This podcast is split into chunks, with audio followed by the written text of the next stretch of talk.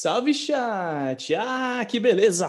Boa tarde, tudo bem com vocês? Bem-vindos a mais um episódio do Concatenando. Ah, que beleza! Que saudade! E olha que a gente está no nosso Maio Geek, né? Estamos no nosso Maio Geek, então tem programação direto, né? Mesmo assim a saudade bate, não tem como, né? Ah, que beleza! Ainda mais para falar de coisa boa. Hoje falaremos sobre board games, os joguinhos de tabuleiro, né? Aquela coisa que mora nos nossos corações. Fala pelo menos no meu, tá? Eu quero saber se vocês também compartilham dessa paixão, tá? Mas é isso. Boa tarde. Meu nome é Caio. Não sei se eu falei. Eu falei. Eu, sabe o que eu percebi, gente? Uma coisa bem aleatória, tá? Às vezes eu esqueço de falar meu nome. Vocês passam por isso, às vezes? Vocês estão, tipo, na empolgação? Eu esqueço de falar meu nome. Eu, eu, como eu apresento vocês, não tem como vocês esquecerem de falar o nome de vocês, né, Bruno? Não, não tem. Mas também assim, né? Você só se importa com os nomes importantes, né? Então faz sentido até. Ah, é verdade. Apresentador não tem nome, né? É, é apresentador, já é um cargo, assim. Entendi. Oi, eu sou apresentador. É, acho que eu me apropriei disso, entendeu? É meu papel social. Pois não, sou eu apresentador, tá? Mas é isso. Apresentador vulgo Caio, né? É isso, né? Não é Caio o apresentador, é apresentador vulgo Caio. Inglês, Domingueira, aquele padrão, né? Calorzinho ou Sim. friozinho? Meio a meio, porque assim, eu tô com roupa de frio, mas eu saí lá fora, assim, um pouquinho, gente, dava pra andar com shortinho. Tá calor lá fora. Eu não entendo o que acontece. Ah, eu também não. Aqui em casa tem um fenômeno esquisito, tá? Por quê? No meu quarto é um clima ameno, tranquilo, em geral. O escritório é um tanto quanto quente, então eu sempre passo calor. Podem reparar, para tal frio que for, eu sempre falo que eu tô com calor. E hoje é, se repete. E aí, meu, a parte da sala ali é um inverno, não tá coming não, já chegou e, e tá para ficar, entendeu? Nossa senhora, juro, eu, eu não entendo. Cada lugar que eu tô na casa é uma sensação diferente. E você, Bruno, diretamente de Portugal, como que tá o tempo aí? 17 graus Celsius. Tá ok, tá ok. Tá quase calor. Ah, o calor Europa, né? 17 graus tá bom. É, geralmente. É, é, tá bom, tá ok, tá ok. Eu tô com blusa aqui, mas assim, eu tô dentro de casa, né? Dá esse desconto. É isso. E queria né, falar uma boa tarde para o nosso convidado de hoje. Fábio, seja muito bem-vindo. É, espero que você curta passar esse momento aqui com a gente, velho. Legal, valeu. Obrigado, Caião. Boa tarde para todo mundo que está assistindo a gente aí, ouvindo. É, aqui, eu estou em São Caetano do Sul, né? Aqui tá, é, como a Gleice falou, né? Tá bastante calor lá fora, só que dentro da nossa casa é, é frio. É engraçado, né? É o inverso do europeu, né? O europeu vem para cá e fala: não entendo, cara. Vocês, é, dentro da casa de vocês é gelado. e não faz sentido nenhum, porque como é que vocês podem não ter aquecimento em casa, né? Eles não entendem como é que a gente fica de blusa em casa. A mesma coisa acontece aqui. Mas é isso aí, gente. Boa tarde para vocês. Obrigado pelo convite. Vai ser um prazer aí falar com vocês sobre jogos de tabuleiro modernos ou board games, né? Como as pessoas gostam de gourmetizar tudo. Vamos dar uma gourmetizada no jogo de tabuleiro. Jogo de tabuleiro virou board game.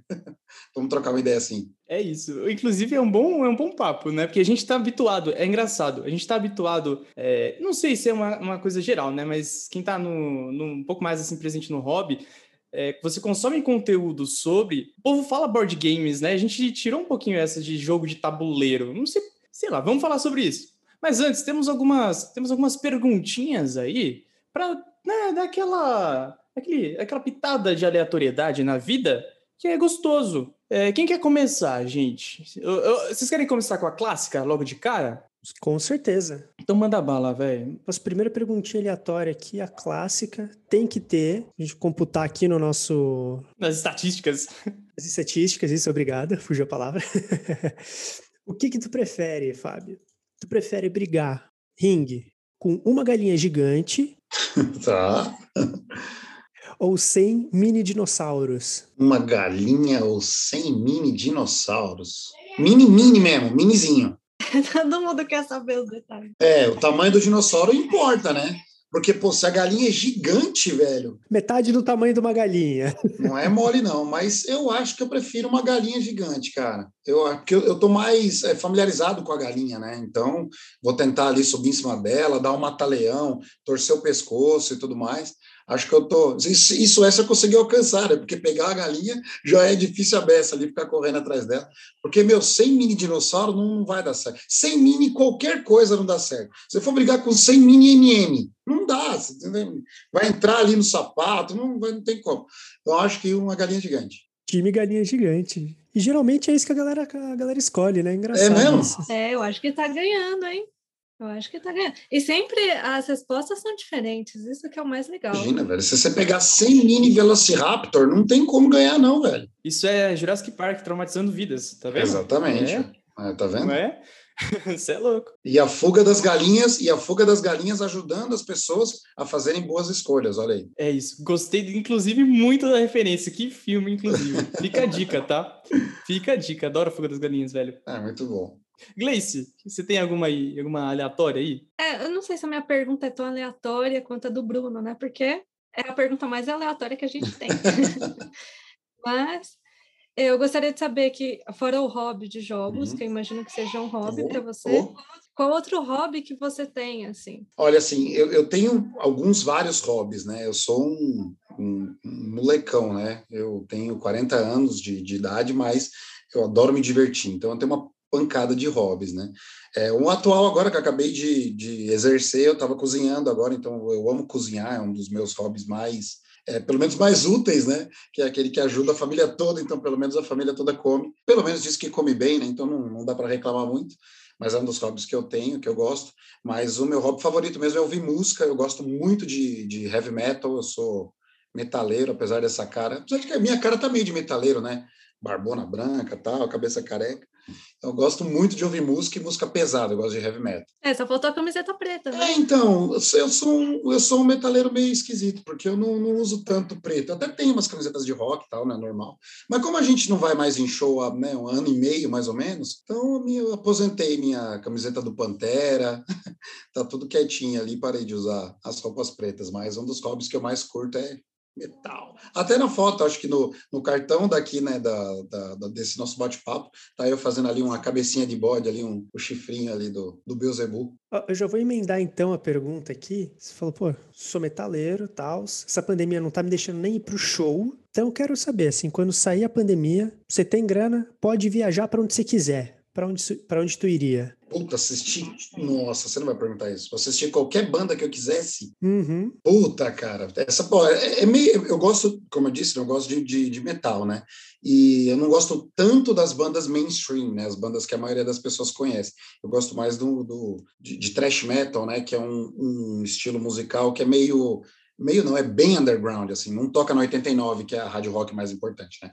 Mas, enfim, dito isso, acho que eu veria um festival que tivesse Machine Head e Lamb of God. Nossa senhora. Daria. Não vou dar um braço, eu não daria, não, mas um dedo mindinho eu acho que eu dava, hein? É É, tem que ver quanto tá valendo o mercado, né? O dedo mindinho. Ah, é, o- é, pode crer, tem que ver o mercado do dedo mindinho quanto que tá valendo.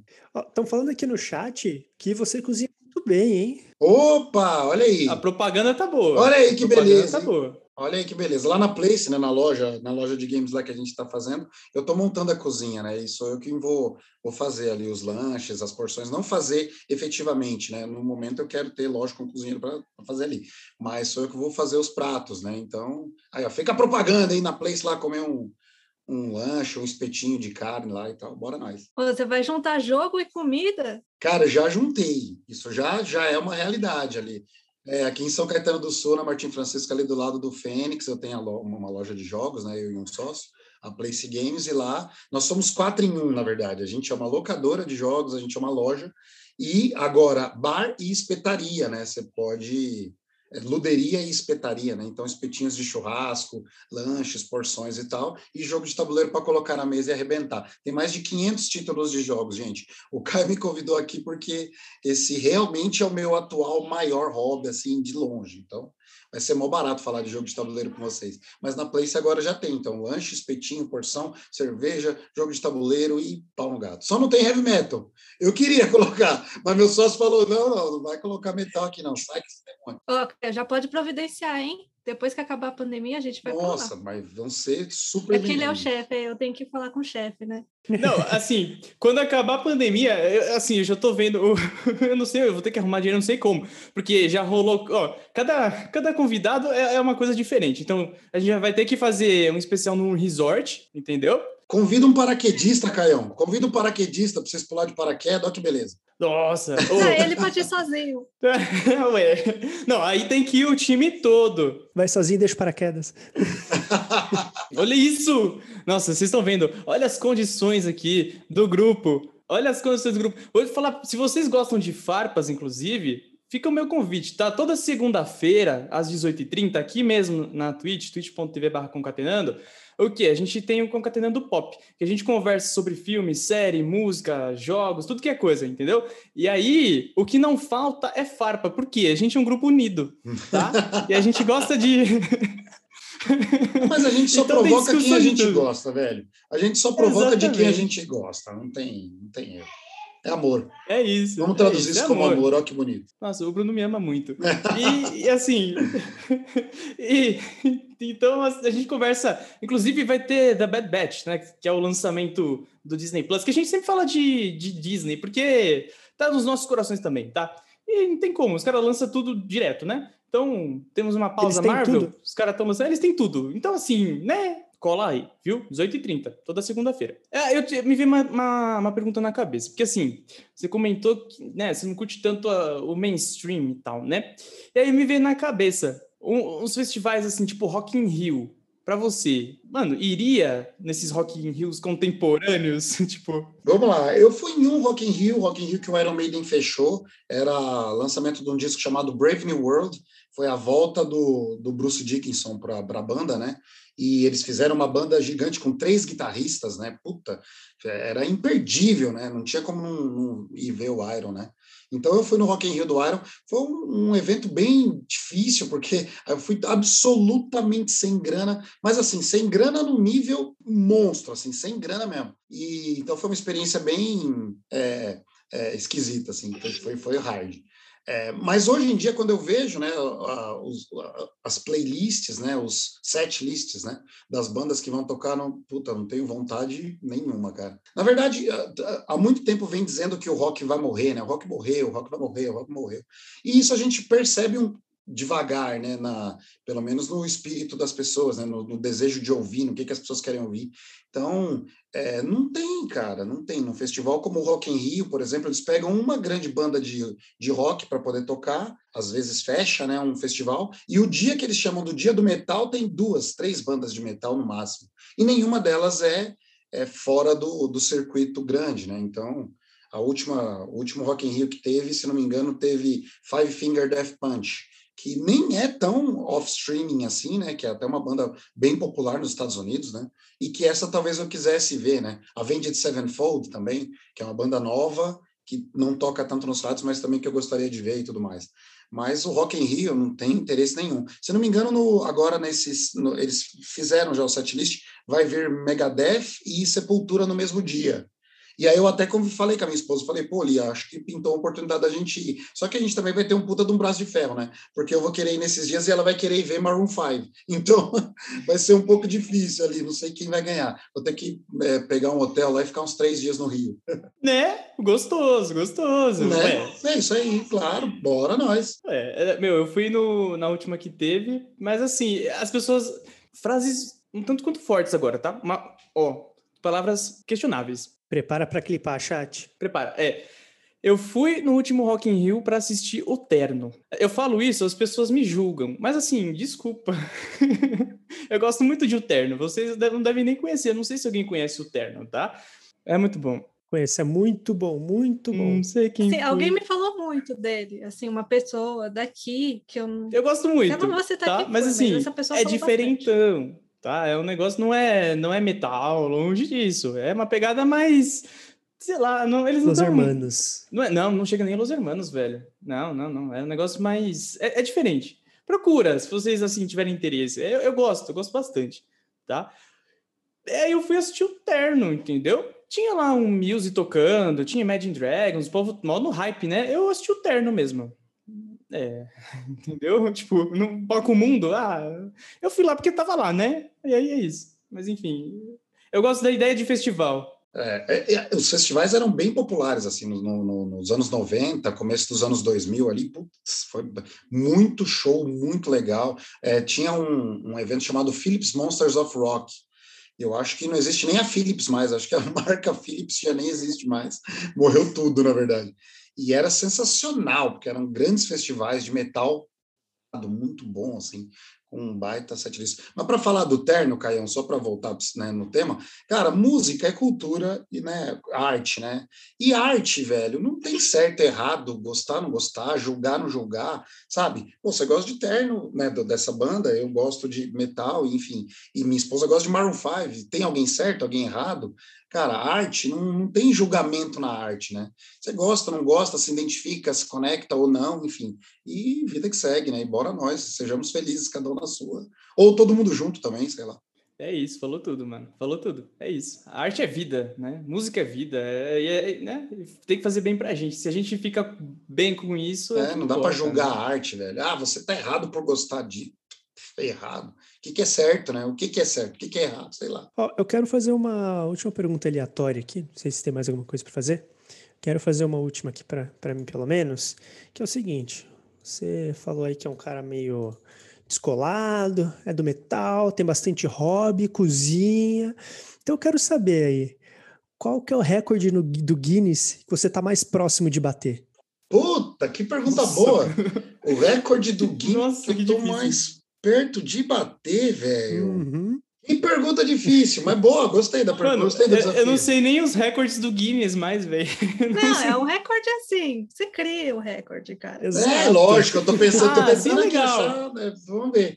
É, o recorde do Guinness, que é uma. Ah, já sei. Do maior buscador de título de cartas do Magic no Google. Porque eu voltei é, eu voltei com o Magic, velho, e aí eu tirei uma, velho, uma pilha de carta do tamanho do mundo. E eu estou pesquisando as cartas para poder ver os preços atuais, ver, voltar. Cara, eu tô há mais ou menos uns quatro dias no Google digitando o nome de carta do Magic. É, digita, aperta Enter, aí acha e não é, não é essa. Então, ó, atenção, Guinness, fiquem de olho em mim, hein? O maior buscador de cartas do Magic no Google. Eu vou ganhar esse título aí.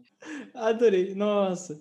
Inclusive, é, no final eu queria trazer esse ponto de Magic e tal para discussão. Mas aí, daqui a pouco a gente fala. Ó, oh, vamos então começar o nosso nossa conversa efetivamente sobre jogos de tabuleiro. A gente conversou aqui um pouquinho, né, sobre identificação, sobre essa, essas questões, esses hobbies que fazem bem pra gente, a música, é, Magic é um negócio que é muito louco, né? Meu, eu me diverti muito já com Magic, com os meus amigos jogando e tal. É, são coisas que fazem bem para a gente. E eu queria, Fábio, que você contasse um pouquinho né, da sua trajetória, da sua história, a, como começou essa identificação com os board games, né, com os jogos de tabuleiro, para a gente começar a dar um start aí. Bora, vamos lá. É, eu sou jornalista de formação, né? Eu, eu trabalhei por bastante tempo na TV Globo, né, por 18 anos na Globo, no programa do jogo. E eu era um pouco frustrado com a minha profissão e pelo que eu fazia, né? Era incrível trabalhar com o que eu trabalhava, porque eu escrevia aquelas, algumas daquelas piadas do programa, né? Trabalhava com roteiros no jogo. E era sensacional. Só que, por outro lado, meu hobby favorito era videogame na época. Eu jogava muito videogame. E eu não escrevia nada sobre videogame. E e aí, cara, um dia minha esposa chegou para mim falou: Fá, é, as pessoas perguntam coisas para você de Xbox 360 e não tem pergunta que você não saiba responder. Por que, que você não cria um blog? Era a época do blog, não era ainda a época do YouTube, cara. Que se fosse talvez hoje, teria bastante grana, cara. Talvez hoje vocês tivessem mais views se eu tivesse participando, eu teria, talvez eu fosse um youtuber famoso hoje em dia mas na época era blog. E ela, cara, escreve um blog sobre, sobre videogame e tudo mais, e aquilo, pô, deu um twin, vou, vou fazer isso, né? E eu comecei, criei um, um, junto com alguns amigos, né, com quatro amigos da TV, a gente criou um, um canal, né, o que hoje seria um canal, porque a gente fez muito vídeo, cara. Então, se você der uma pesquisada, se né, quem tiver interesse, sei lá, né, se alguém vai ter, pesquisa por Fax Games, Fax com Kennedy, Frequently Asked Questions faxgames.com.br e lá vão ter os primeiros vídeos que a gente lembra, porque a gente não tinha nem referência na época, né? Falando sobre videogame. E a gente dava uma roupagem diferente, né? Porque era como se fosse uma mesa redonda de futebol, que era a nossa referência, mesa redonda de futebol só que para falar de videogame. Então a gente tratava o tema videogame com seriedade, sabe? Videogame seria arte ou não? Então era muito louco. Um monte de amigo, nerd, nerdão velho, querendo falar de, de assunto sério sobre o seu hobby, né?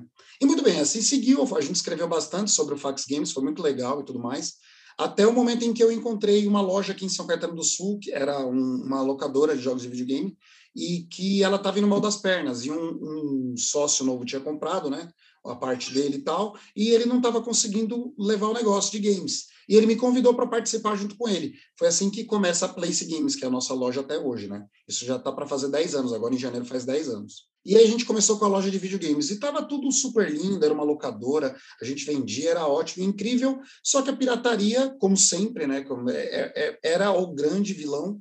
Eles dificultavam demais os nossos negócios, né, porque a gente fazia tudo direitinho. Não tinha jogo pirata, não tinha destravamento para nós. A gente era só jogos originais e tudo mais. E aí, vendo o negócio quase morrer, eu e meu sócio discutindo, pô, para que caminho a gente vai levar a loja? Um dia, um amigo meu de puta, o cara me conhece desde os meus 10 anos de idade, me falou de um jogo de zumbis que estava chegando no Brasil, que era tipo um RPG de zumbis, que você tinha que passar por missões e tudo mais, e, e sugeriu, Fabião, vai atrás desse jogo, chama Zombicide. Vai atrás desse jogo, puta, parece uma coisa super legal. Eu falei, pô, tá aí, cara. Jogos de tabuleiro não podem ser pirateados, não é um bem digital, porque estava também a, a, Sony, na época, começando a falar da PSN e o Xbox 360 para lançar o Xbox Live. E a gente, cara, vão digitalizar os jogos e a mídia vai morrer. A gente vai virar uma sapataria, saca? Vai, nosso negócio vai acabar. Então precisamos de um negócio que fosse, aí entre o jogo de tabuleiro, ó, analógico, sem chance de pirataria e lúdico né, que é uma que era uma das coisas mais importantes também, né, para a gente mudar de negócio. Que eu sempre quis vender algo que fosse legal para as pessoas comprarem, né? Eu, eu cresci com a minha mãe dizendo para mim que jogo de videogame era coisa de vagabundo e jogo de videogame faz mal para a vista, sai dessa TV e tudo mais. E, pô, o tabuleiro era super legal, que a gente jogava War quando eu era moleque, e abria aquele tabuleiro na mesa ali, era sensacional, entendeu? Falei, poxa, chamo, cara. E assim que começou, a gente é, pegou o Zombicide, o Catan, aí começamos a fazer os contatos com as editoras, e a Place, devagar, foi migrando de jogos de videogame para exclusivo de jogo de tabuleiro. Então, hoje nós somos uma tabuleiria, uma loja especializada em jogos, somos, né? A Place é uma, uma loja especializada em jogos de tabuleiro modernos. Opa, mano, eu vou falar que eu sou, eu sou meio suspeito para falar da Place, porque é, olha isso. Eu, a gente comprou né, o, o Play 4 meu irmão na Place. Depois eu comprei meu Switch com vocês na Place. E já comprei jogo de tabuleiro. Mano, assim, eu fui meio que acompanhando. Eu nem sabia dessa, dessa trajetória, assim, desse pensamento por trás, mas eu fui meio que acompanhando essas fases. Olha que, que coisa doida, né? Muito legal. Legal, Caio. Obrigado, cara, pela preferência. Nada. E, mano, é porque o rolê é bom, tá ligado? É isso, velho. É isso. E vocês são, mano, super parceiro. E, velho, é, você trouxe a pegada do War, né? Vou fazer até propaganda. Você, brasileirinho, que perdeu a nossa live de sexta-feira. Nossa, como eu passei nervoso com o Bruno. Nossa senhora. A gente jogou, a gente né, aproveitou. É, depois vocês vejam lá e vocês tirem suas próprias conclusões, ok? Tá salvo aqui na Twitch, tá? Tá salvo. A gente jogou um Business Tour, que é tipo um, um Monopoly, com uma dinâmica um pouquinho diferente, né? Para provar para vocês que eu tenho muito, nossa, muita sorte com dados, tá? Eu achei que fosse um negócio, a minha sorte com dados, só que não, né? Fosse só um negócio na, na vida real, né? Assim, físico. Mas eu descobri que não, né? Que isso se, né, se transporta para o digital também. A gente falou, mano, vamos fazer uma live jogando jogos de tabuleiro aqui é, só que de forma distanciada. Esse é um ponto que a gente vai conversar daqui a pouco. É, e hoje em dia a gente tem essas opções online também para poder juntar as pessoas e, e, dar uma continuidade nesse hobby, né? Então a gente jogou Business Tour, que é tipo Monopoly, jogamos War, é, foi legal. Então, se você perdeu, tá gravado aí, tá? Vê a raiva que eu passei com o Bruno. Porque aqui a gente, a gente joga o, esses joguinhos com uma pitada do que, Bruno? De. Amor, né? Falar? Que ele disse amor. Amor, é isso. É isso. É isso, tá? Então, se você quer ver todo esse amor, dá uma procurada aí nos vídeos da Twitch que tem, tá?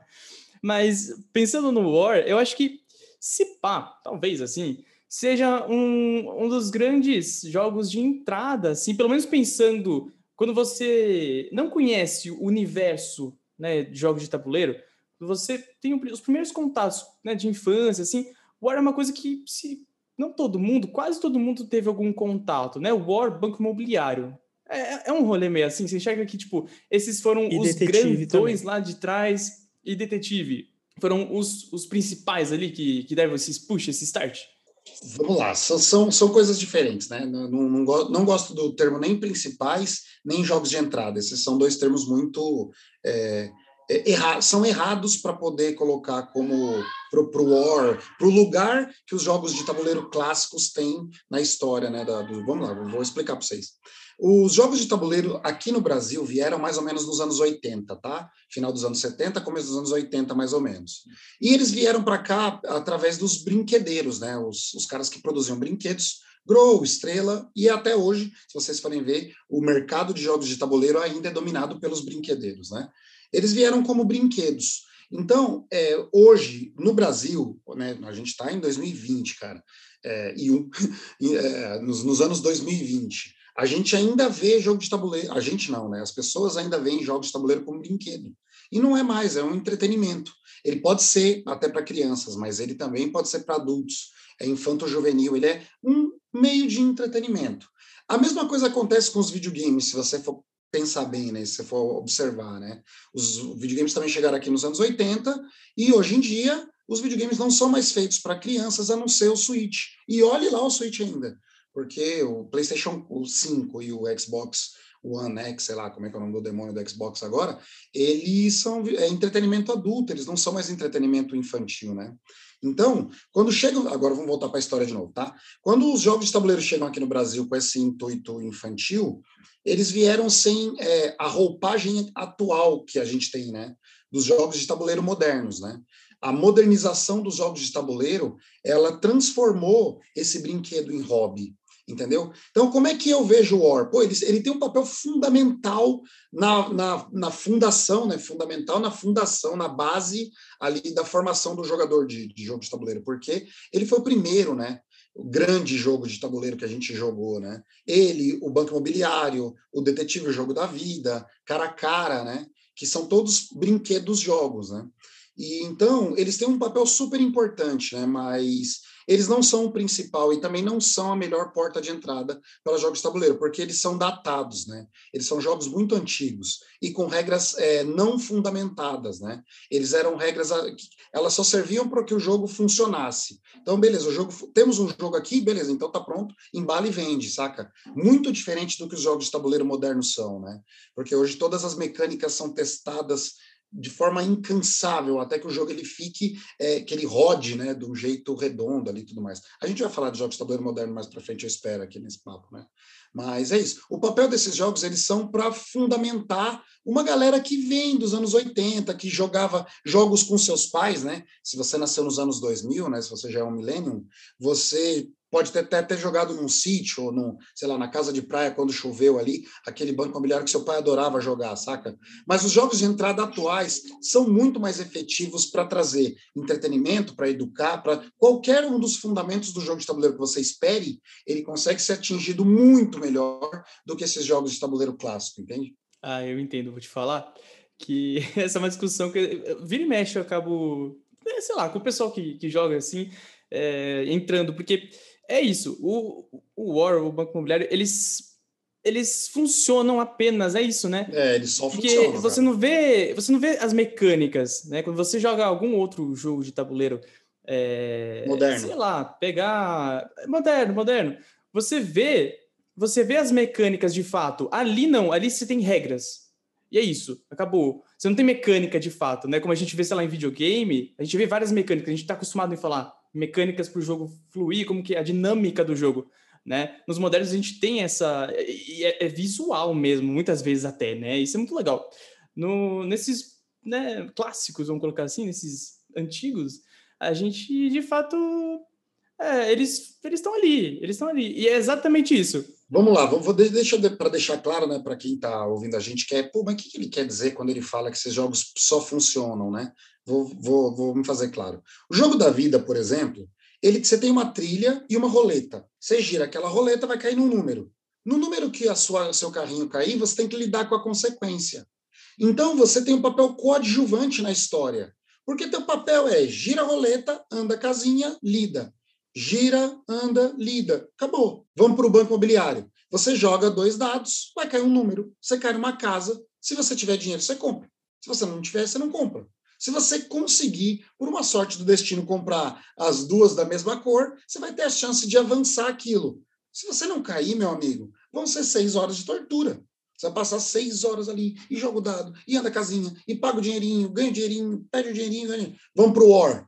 Você vai fazer, tem estratégia no War, tanto que você tem uma ideia de como o War ele tem um diferencial, é, mesmo sendo leve, ele ainda tem um diferencial. Ele era chamado de War, o jogo da estratégia, porque naquela época era o único que talvez você tivesse um pouquinho de estratégia, entendeu? Porque onde eu vou, né, que, com quantos exércitos eu vou atacar ou não, mas no fundo o jogo está entregue no rolar de dados. Você pega dois dados, joga os dados, reza para Deus, se Deus quiser, você vai se dar bem. Se Deus não quiser, talvez você se dê bem se seu adversário tiver também azar, ou se ele não atacar, enfim.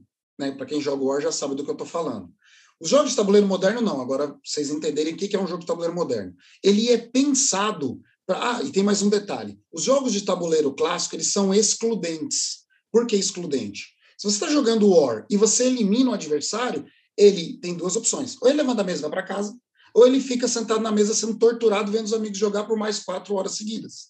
Isso é um jogo excludente. Os jogos de tabuleiro modernos eles têm mecânicas que não podem ser excludentes de maneira nenhuma. Então, não há jogo de tabuleiro moderno que você vá jogar e que você tenha a chance de sair do jogo no meio. Você vai passar pelo jogo inteiro, do começo ao fim, com possibilidade de ganhar. Segundo detalhe, a sorte é um dos fatores. Ela nunca é so o, o fator fundamental. A mecânica fundamental nunca vai ser baseada na sorte. Se for, não é considerado um jogo de tabuleiro moderno. Então, só por esses dois pilares, eu podia dar mais alguns exemplos, tá? Para jogo de tabuleiro moderno, mas não, é, não vem tanto ao caso aqui, a não ser que vocês queiram, claro é, são dois é, pilares que eles quebram em relação ao clássico para poder trazer modernidade para os jogos. E inclusão. A palavra, o nome do jogo é inclusão, cara. O, o jogo Catan é o primeiro jogo de tabuleiro moderno. Os colonizadores de Catan. Não sei se alguém aqui já teve a oportunidade de jogar. Vocês já jogaram Catan?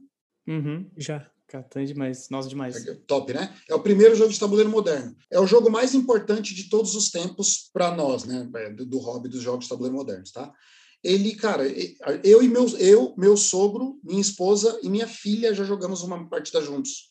Então são quatro faixas de idade totalmente diferentes, saca? Meu sogro, velhão, minha filha novinha, minha esposa e eu ali na, no, meio do caminho, saca? Podia até pôr meu cunhado ali na mesa também, que tem menos que minha esposa ainda, saca? Então tá todo mundo envolvido ali, velho, num, se divertindo, se entretendo, como se nós estivéssemos recebendo um filme do Jurassic Park, por exemplo que também é totalmente inclusivo. Está todo mundo da mesma idade se entretendo junto num, ali num, num caminho só, entende? É isso, é isso. E vou falar que o que me incomoda justamente que, meu, hoje em dia acho que eu nem tenho aqui em casa mais War, Banco Imobiliário, porque, nossa, é, é, é tão frustrante, é, é frustrante mesmo, porque é o que eu falei, eu não tenho sorte no dado. sabe? E você depender só do dado é um negócio que, nossa, me deixa muito chateado, porque, gente, não dá. Se você não tem sorte, você não consegue avançar, você não joga, né? E nesses outros jogos, claro, assim, a gente tem várias opções. Aqui em casa a gente, infelizmente com a pandemia, deu uma reduzida, né? Mas o Bruno já veio muitas vezes aqui para jogar, a gente, meu, virando noite jogando é, board games e tal. E, e é exatamente o que você falou não teve um momento em que alguém ficou sem nada para fazer. Ficou ali, tipo, ah, aleatório, tipo, ah, mano, sair do jogo. Não tem isso, cara. Né? Tá todo mundo se divertindo junto. E essa que é a pegada, né? Tá todo mundo se divertindo. Entretenimento lúdico, analógico. Né? É legal falar da, né, o, quão analógico o jogo de tabuleiro é, porque a gente vive num, num, numa época em que tudo é digital, cara. Você senta, você sai para jantar com amigos ali, vocês estão quatro na mesa, tá os quatro no celular, sabe? E no jogo de tabuleiro não dá, né? Você tem que estar ali envolvido com o jogo, senão você não está no jogo, né? E, e, e, todo mundo junto ali, tocando um ao outro, saca? Porque no videogame também a digitalização ela levou as pessoas para a distância, né? Então, eu vejo meus filhos são um exemplo disso, né? Eles estão ali com fone de ouvido, jogando numa sala com 32 pessoas, por exemplo, sei lá, um, um forte, um Roblox, por exemplo, né? Conectado ali com uma pancada de gente mas tá todo mundo individualizado, saca? Não tem ninguém realmente conectado. Agora, no jogo de tabuleiro, não, você dá risada, você erra a regra, você pega a carta, você, né, saca? Você vê o outro ali cometer um gafe da risada junto e tal.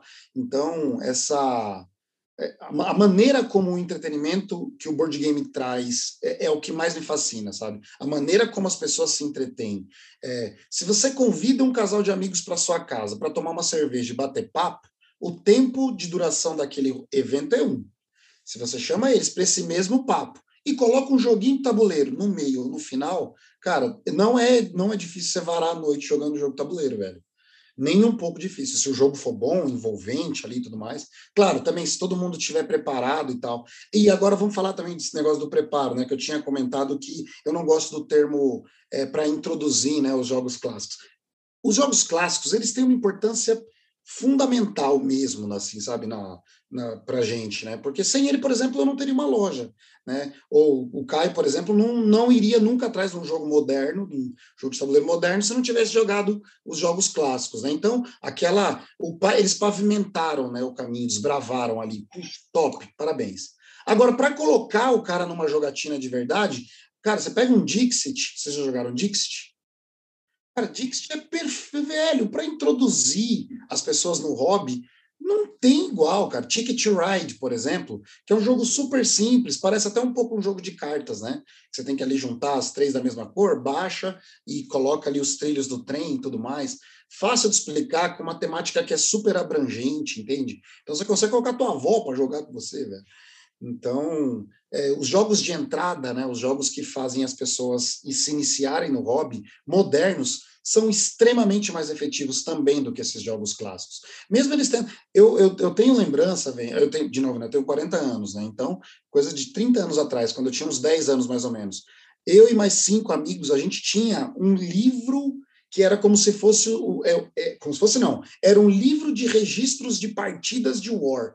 A gente jogava tanto aquilo, cara. A gente, eu, eu precisava ir atrás desse caderno, inclusive. Eu vou, vou, vou falar dos meus amigos. E no fundo, a gente tinha é, partidas que a gente parava, não era a época do celular, então não tinha como tirar foto. A gente parava e anotava. Vamos lá, Dudinka, cinco exércitos verdes. Omsk, Vladivostok, tanto para o jogo, vai todo mundo para sua casa, amanhã a gente retoma. Aí pegava aquela anotação, botava os exércitos, Vai, continua. De tanto que demorava aquele inferno. a gente anotava, assim, sabe? Eu joguei muito, então eu tenho, lá no fundo do meu coração, tem um baita de um carinho. Agora, a possibilidade de pegar um jogo clássico e colocar na mesa, muito difícil, gente. inclusive, até as editoras, né, as editoras brinquedeiras, né, Estrela, Grow, etc., eles, estão, eles perceberam já essa modernização. Então, vocês vão ver daqui a pouco começar a pipocar na ReHap, PB Kids, jogos de tabuleiro modernos na Estrela, cara. Tem um jogo chamado é, Invasores de Cam, acho que chama alguma coisa de Cam, que é um, um um deus, parece um deus ali na capa, uma caixa azul, jogo gigantesco, top, feito pela estrela, trazido pela estrela, né, produzido pela estrela, mas é um jogo de tabuleiro moderno. E eles colocaram o nome é, é, board, é, Jogos de Tabuleiro Prime. Eles vão chamar, vai ter um selo na estrela de jogos de tabuleiro modernos. Isso é uma coisa que eu ia perguntar. Tem alguma coisa, por exemplo, na caixa, quando eu vejo a caixa de algum desses tabuleiros modernos e dos clássicos, seja visível assim essa diferença? Ou é alguma coisa mais eu tenho que conhecer o jogo, ver a regra mesmo? Não, é, na verdade, Bruno, a, a, época em que ele foi feito já determina se ele é moderno ou clássico. Porque não existem, não existem não, existem sim, mas são ínfima, é ínfima o volume de lançamento de jogos de tabuleiro clássicos hoje em dia. Então, se o jogo é novo, ele é moderno ele tem esses atributos que são, é, vamos lá, né? O que, que determina um jogo para ele ser moderno, né? Vamos lá. Primeiro, ele é includente, ou seja, é, ele não exclui nenhum jogador na partida. Segundo, há mecânicas definidas. E, cara, existem hum, centenas de mecânicas, acho que centenas, dezenas com certeza. Então, é, deck building, controle de área, é, dice building, tile placement, worker placement, tem um monte de tag de mecânica. Né? E essas mecânicas aí é só para quem está mais a fundo no hobby, né? Mas isso importa bastante, porque as pessoas às vezes gostam do jogo e não sabem por quê, e é por causa da mecânica, mas tudo bem. Então ele tem que ter mecânicas definidas, tá? É sem, inclusive, ter mecânica definida, a sorte só pode ser um dos fatores, e muitos dos jogos não têm o fator sorte envolvido, é puramente estratégia, isso é bem legal. Aí vamos lá, adaptação ao tema. O, todos os jogos eles têm que ter um tema e você tem que sentir o tema incluso durante a sua partida, entende? É, no banco imobiliário você não se sente comprando e vendendo nada, na verdade, porque só tem um aspecto, né? Dar o dinheiro, pegar o, o título. Acabou. Jogo de tabuleiro moderno, não. Se você, por exemplo, o jogo agrícola, você planta, você colhe, você tem gado, você tem casa, você tem que ter, é, você tem que procriar, você tem que ter filhos para poder aumentar o seu volume de, de partidas. Você tem a diversidade das plantações e da, e da sua agropecuária influenciando um ao outro. Se você vai muito para gado, você não consegue plantar muito, igual uma fazenda mesmo, porque você não consegue fazer tudo, por exemplo, entende? Então, a imersão no tema é também um dos fatores de um jogo de tabuleiro moderno. E não tem nenhum selo de qualidade, sabe, o, o Brunão? Então, não dá para na caixa vir, ó, somos modernos, não dá. O que a Estrela fez agora com esse selo Prime é mostrar para o público né, que não é especializado ou que não é, né, é envolvido com o hobby, para que ele tá, ele saber que ele está comprando um jogo diferente. Ele não é rodar a roleta dentro da pecinha. É um, tem mais do que isso envolvido ali, entendeu? Isso é muito legal, muito legal. E desde quando, mais ou menos, uh, mais ou menos em que ano, em que década que a gente começa para esses jogos modernos? Perfeito. O, jo o jogo de tabuleiro Catan, os colonizadores de Catan, é o primeiro jogo de tabuleiro moderno. E pasme, ele foi feito em 1989, ou seja, desde o fim dos anos 80 já existe jogo de tabuleiro moderno. Mas aqui no Brasil, infelizmente? Eu não sou do, do, tipo que gosta de ficar falando mal do Brasil, não, mas no Brasil, infelizmente, o hobby não veio. Então, só começou a surgir aqui no Brasil o hobby mais ou menos há uns sete anos. Mais ou menos uns sete, talvez dez anos. A Galápagos é a mais relevante editora né, de, de jogos de tabuleiro modernos no Brasil. É, o Ian, que é o fundador dela, ele teve essa visão, né, ele olhou para o mercado externo, foi fazer, acho que, uma pós fora do Brasil, e aí os amigos de universidade dele só jogando aqueles puta jogo top, da hora demais. E ele falou, cara, por que, que lá no Brasil a gente só tem banco imobiliário, hora e detetive, hein? Tem alguma coisa. E tudo cópia, tá? Importante que vocês saibam disso, né? É, banco imobiliário é uma cópia do Monopoly da Hasbro. E é uma cópia, não é que ah, tem os direitos. Não, eles não têm os direitos. Já entraram em briga na justiça e a Estrela ganhou né, para poder continuar produzindo banco imobiliário. Então, foi realmente um roubo de, de, de marca ali. O Risk foi roubado também a, a inspiração. Roubado não, né? O War é inspirado no Risk, ele não é tão igual. O banco imobiliário é uma cópia, sem tirar nem pôr. Assim como o Clue, da Hasbro também, é, o Detetive aqui no Brasil, né, também copiado pela Estrela e tal. Mas vamos voltar para os modernos. Em 89, os colonizadores de Catan foram lançados lá fora, né? O jogo foi lançado, e aí começou essa onda de jogos de tabuleiro modernos, inspirado por aquilo, principalmente na Europa, né? Que é o berço principal de jogos de tabuleiro. É, Alemanha, Suécia, Dinamarca, os caras são os caras, né? Os melhores autores, os, é onde a coisa acontece é, eles começaram a modernizar os jogos, se preocupando com o estudo que eu já descrevi antes: mecânica, é, é, adaptação ao tema, sorte como um fator, apenas um fator, entende? E só que no Brasil não, aqui no Brasil começou a vir há mais ou menos uns 10 anos. Então, lá por, por 2000 e tanto, né, 2010 mais ou menos, é que a gente começa a trazer traduzido para o português brasileiro, né, a versão, como é que eles chamam? Versão localizada, né? Versão localizada para o nosso português e tudo mais. Mais ou menos uns 10 anos. Boa. Eu tenho uma pergunta aqui para diferenciar até. Primeiro, se card games, eles também são considerados board games, que tem essas duas palavras, essas do, esses dois termos. E outra coisa também, por exemplo, o, o Munchkin, que é um jogo, ele, ele tá no meio termo entre, o, de, entre um card game e um board game, assim. E como que a gente distingue, por exemplo, esse o que, que define um, o que, que define o outro? Assim? Vamos lá, dentro dos jogos de tabuleiro existem várias ramificações, tá? É, a, é, card game é um deles. Dentro dos card games ainda tem os TCGs, que são os Trading Card Games, que são aqueles jogos de carta colecionáveis que você troca. O mais popular no Brasil, Magic e Pokémon, os dois mais populares, né? Apesar de ter também Yu-Gi-Oh!, Marvel, Marvel é, Battle Sims, enfim, tem alguns outros TCGs, tá? Esses são card games, e dentro dos card games ainda tem vários outros, outros tipos de ramificações que você ainda separa. Tem deck buildings, por exemplo, que são jogos de é, construção do deck. para você fazer a sua partida. Isso não é nem TCG e nem card game, né? Mais uma ramificação. Então existem várias ramificações, Brunão. Mas para ficar fácil de você entender, é assim, ó. Se um jogo só tem carta, ele é um card game, ok? Se um jogo tem um tabuleiro envolvido, ele é um board game. Se o jogo não tem nenhum, nem outro, ele pode ser, por exemplo, um jogo abstrato. Existem jogos abstratos. Por exemplo, Abstratos é um jogo abstrato. Não sei se vocês já jogaram Abstratos. Se não jogaram, vocês têm que colocar isso na vida de vocês. É incrível de bom. É um jogo que não tem nem tabuleiro nem carta e ainda assim você fica fascinado. É muito legal. Tem um outro chamado também Climb, é, The Climbers, que são apenas cubos de madeira de vários tamanhos diferentes, que você vai empilhando e vai fazendo uma montanha e o seu alpinista tem que ir subindo. O alpinista é um carinha de madeira. Você fala, cara, como é que os caras com um cubo de madeira e um toquinho desse tamanho transformou num jogo. E ele não tem nem tabuleiro nem carta, entendeu? Então ele é um jogo abstrato, por exemplo. E existem várias outras ramificações também, além desses daí. Eu não, não tá me vindo nenhuma agora mais, mas na Place a gente deve ter pelo menos umas 12 categorias diferentes de jogos. Né? Ah, tem jogos de dados, tem os Dice Games, né? Jogos que são exclusivamente de dados. Tem um chamado é, The Liar's Dice, que é, são cinco dados e um copo. Não tem carta, não tem tabuleiro, mas ele não é abstrato, porque tem dado. Então, ele é um dice game, entendeu? Então, é, a gente chama de jogo. Eu gosto, né? Eu chamo tudo de jogo. Ah, vamos jogar, vamos jogar jogo de tabuleiro, vamos. Chega lá, pode ser que a gente jogue um jogo de cartas, né? Não exclusivamente tenha que ter um tabuleiro ali envolvido, né? Mas esses termos, eles são mais para você categorizar, né? E também para você identificar com o que, que você mais gosta, né? O que você acha encontrar ali, qual é o caminho que você mais se identifica, né? Porque os jogos são muito diferentes uns dos outros, né?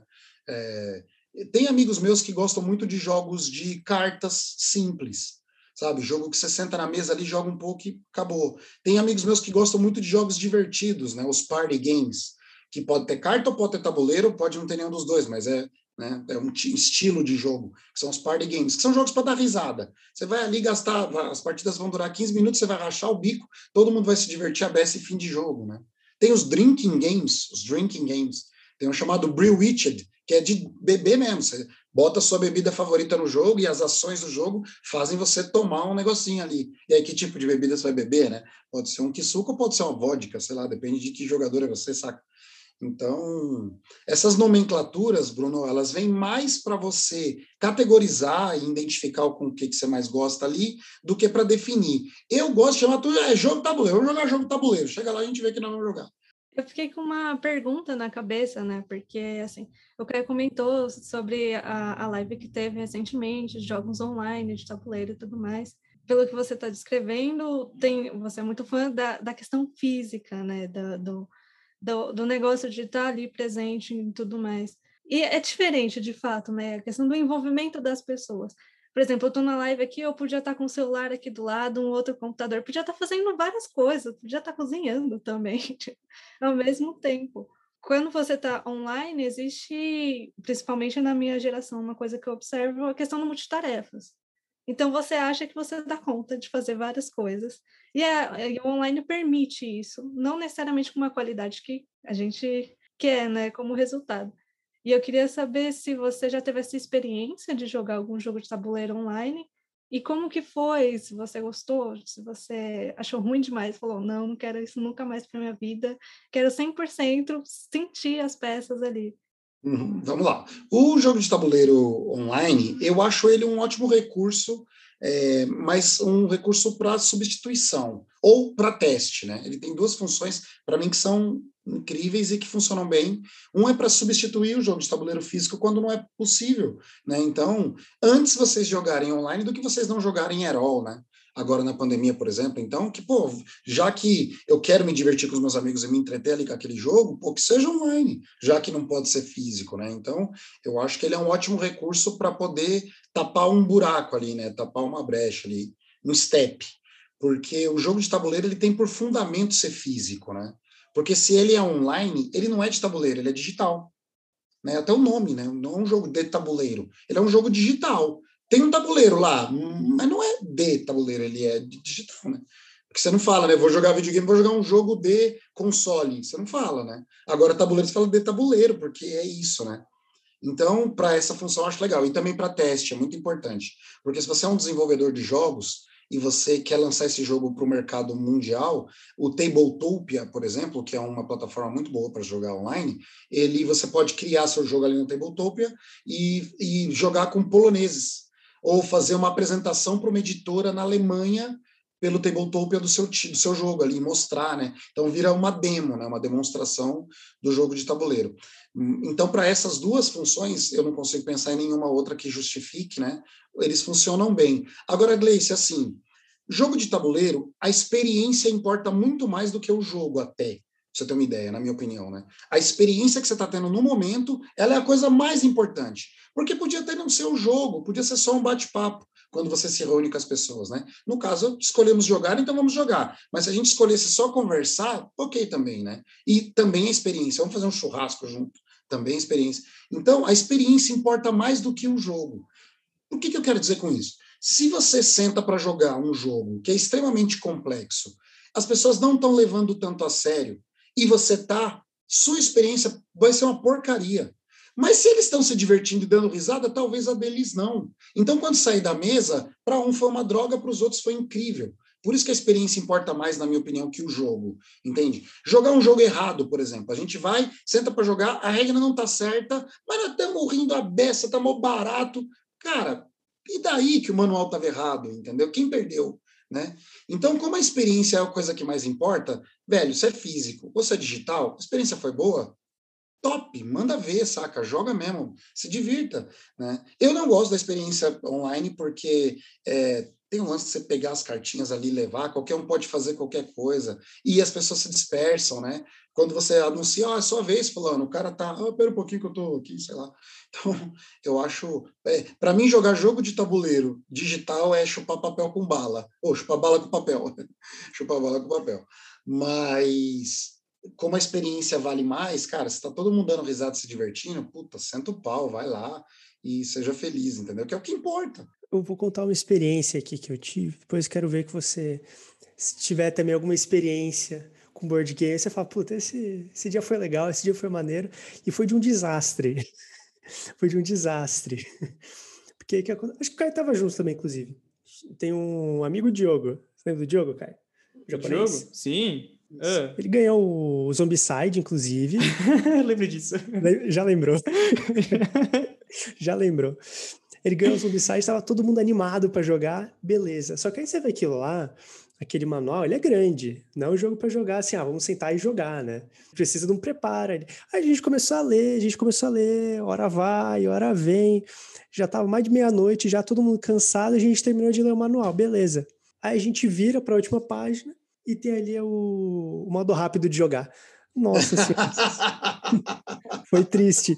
Foi Faltou triste. escaneada. Né? Nossa, né? velho. Isso é uma coisa, inclusive, que eu não recomendo para ninguém, viu? Não sentem com amigos para jogar jogo de tabuleiro com manual. Não façam isso o cara que é o alpha player ali, né, o cara que vai ser o mentor da, da, partida, lê sozinho, simula o jogo, ah, é assim, beleza. Pronto, gente, agora vem. Aí quando as pessoas chegam, você só ensina. Porque se você for aprender com os caras, mano, aquela morosidade do cara lendo manual, velho, você quer dar uma cadeirada no cara. Não, então, eu acho que eu entendi. Nossa, então... começa uma discussão, né? É, se acontecer isso, e tipo, não tem essa regra aqui, o que, que eu faço? O cara que tem mais vontade de jogar é o alpha player, vai, sei lá. Eu, ah, vamos, aquele cara é o chato. Normalmente sou eu. vamos jogar, vamos jogar, vamos jogar. Então, beleza, eu vou lá, eu cato o manual, leio ele inteiro, aprendo o jogo todo, e aí quando sento com os amigos é para ensinar, não para aprender, entendeu? Dica, fica a dica. Mas eu tenho uma história boa para contar assim. Aconteceu quinta agora, anteontem. Anteontem, aqui, anteontem, cala a boca hoje é domingo, faz dois, três dias para trás. A gente foi jogar um jogo chamado Rallyman GT. É um jogo de corrida, muito legal. Você monta o tabuleiro da, do percurso e tudo mais. E o jogo é o seguinte: você tem dados, você planeja as suas ações, né? Eu estou aqui nesse, nessa, nessa curva. Então eu quero é, mudar para a segunda marcha, aumentar para a terceira, aí descer, não, frear o carro. Aí você põe o dado de freio. Aí eu quero manter a velocidade, põe o dado branco. Você planeja o que você quer fazer na pista, tá? Depois de você ter planejado, você pega os dados e joga. Se você jogar e der três quebras, você errou, né? Você, errou ali o cambiamento ali de marcha e tudo mais. É mais ou menos isso, tá? O jogo é muito mais do que isso, mas eu tô só para vocês entenderem. Cara, a gente estava na penúltima curva, jogando em cinco players. cinco caras, os carrinhos tudo colado no outro. Na penúltima curva, e detalhe, as faixas, né? Só tem duas faixas. Então você fica na esquerda, você fica na direita. Se o seu carro parar atrás de um, não, não voa, né? Então o carro para atrás, parou, parou, beleza? A gente estava sete casinhas de chegar no final. E todo mundo olhou para o lado e falou: velho, os dados dá, então vamos tentar. Primeiro jogador tentou, ele quebrou o carro na linha de chegada. Aí o carro vira, quebrou. E, puta, o segundo, e agora? Só tem espaço para um passar. Aí o segundo jogador foi tentar, jogou, adivinha onde ele quebrou? Na linha de chegada quebrou invertido também. E aquela coisa na mesa, todo mundo, nossa, que louco. Eu falando assim, talvez vocês não consigam visualizar ali, mas, velho, a emoção da mesa, do, porque o cara escolheu jogar um dado a dado, velho jogou, primeiro passou, segundo, ai, pegou, quebrou um, quebrou, ah, quebrou, os caras Então ele quebrou ali do lado e ganhou o terceiro jogador, porque o que, que ele fez? Ele malandramente foi, correu o carro dele e parou uma marcha para baixo, antes do, enfim, não vou explicar tantas regras, mas ganhou o cara que era o terceiro na hierarquia com possibilidade de vitória. Foi super emocionante, foi mó barato ali, bem legal. É, muito gostoso. A gente, meu, a gente se diverte muito. Esse dia que o Bruno falou foi, acho que uma das nossas primeiras experiências com, com board games né, modernos, assim, porque foi na, acho que foi em 2015, por aí, não foi, Bruno? Eu acho. A gente já tinha saído do ensino médio, né? Já tinha, acho que não. Tinha, não tinha? Eu acho que, Nossa. Acho que foi no terceiro então ano. Foi 2014. Foi no terceiro ano. Por aí, ó, revelando, revelando idades. Então, ó, 2014 15, foi nessa época. A gente não tinha, né? Pelo não sei se você tinha, já tinha rolado alguma coisa, Bruno. Eu foi minha primeira. E aí, o Zombicide, é o que você falou, né, Fábio? É um negócio, é muito louco. Você vê, cara, a, a, as peças, né, os bonequinhos lá, gente, é muito da hora. Você fala, mano, eu quero jogar. A imersão tá ali, né, velho? É legal. Exato. E aí a gente, né, falou, mano, vamos jogar. Só que não tinha rolado essa, esse estudo prévio, né? O nosso amigo não tinha. A gente abriu a caixa na hora. Exatamente, entendeu? Só que falando, vamos lá, vamos lá. E aí, eu vou falar para vocês, eu não sei como a gente jogou aquilo, porque a gente não tinha absorvido nenhum, nenhum terço das regras, né? A gente falou, ah, mano, chegou uma hora que a gente falou, ah, dane-se, vamos, vamos aí, velho. A gente se vira, só vamos. Só vamos. E foi legal, e foi legal, foi legal, a gente se divertiu. É isso né? aí, e é isso que importa, é que você falou. E, e mano, e, e, né, e é uma coisa que sempre aconteceu aqui nas nossas noites viradas de board games. É, sempre tinha uns preferidinhos, né? Acho que o que a gente acabou mais jogando foi um social deduction, né? O The Resistance. Ah, agora acho que tá, né? Ah, muito legal, jogo de blefe. Mano, bom. como a gente. Among Us, né? é, hoje em dia, né? Mas, cara, acho que o tanto que a gente jogou esse jogo não tá escrito, né, Bruno? Que é um negócio que, velho, você junta o pessoal. Nossa, não... isso me lembra de outra história. Não, o The Resistance tem várias histórias. tem várias histórias. Porque você junta o pessoal, que às vezes. Acho que foi o primeiro contato de muita gente também, né? Do nosso grupo, com Board Games, foi com The Resistance e com Munchkin. Foram os dois, assim, que, que introduziram o pessoal do nosso grupo assim para o jogo de tabuleiro. E, e, o The Resistance tem essa pegada que a gente curte muito no nosso grupo, que é, mano, o trocar ideia, que é o blefe, que é essa poker face, né? sabe? Não, o jogo de blefe é incrível por isso. Exato. E, e, assim, e tinha de tudo, né? Tinha o pessoal que já estava mais acostumado, que tem essa esse blefe que tinha nessa, né, né, esse jogo de palavra aí, tinha gente que tava meio aleatório, tipo, mano, como assim? É, nossa, era muito engraçado e, e, todo mundo se divertia. Para quem não sabe do que a gente está falando, The Resistance é um jogo em que você, são dois times, né? E algumas das pessoas pegam uma ficha de traidor. Então eles têm que convencer as pessoas a, a fazer a missão dar errado, porque o líder da missão ele entrega para os jogadores que vão participar ali, ele tem que convencer, não, não, pode me entregar, eu não sou um traidor, eu não sou. E na hora que as pessoas votam ali, você mostra escondido, né, quem é que é o traidor ou não e tudo mais.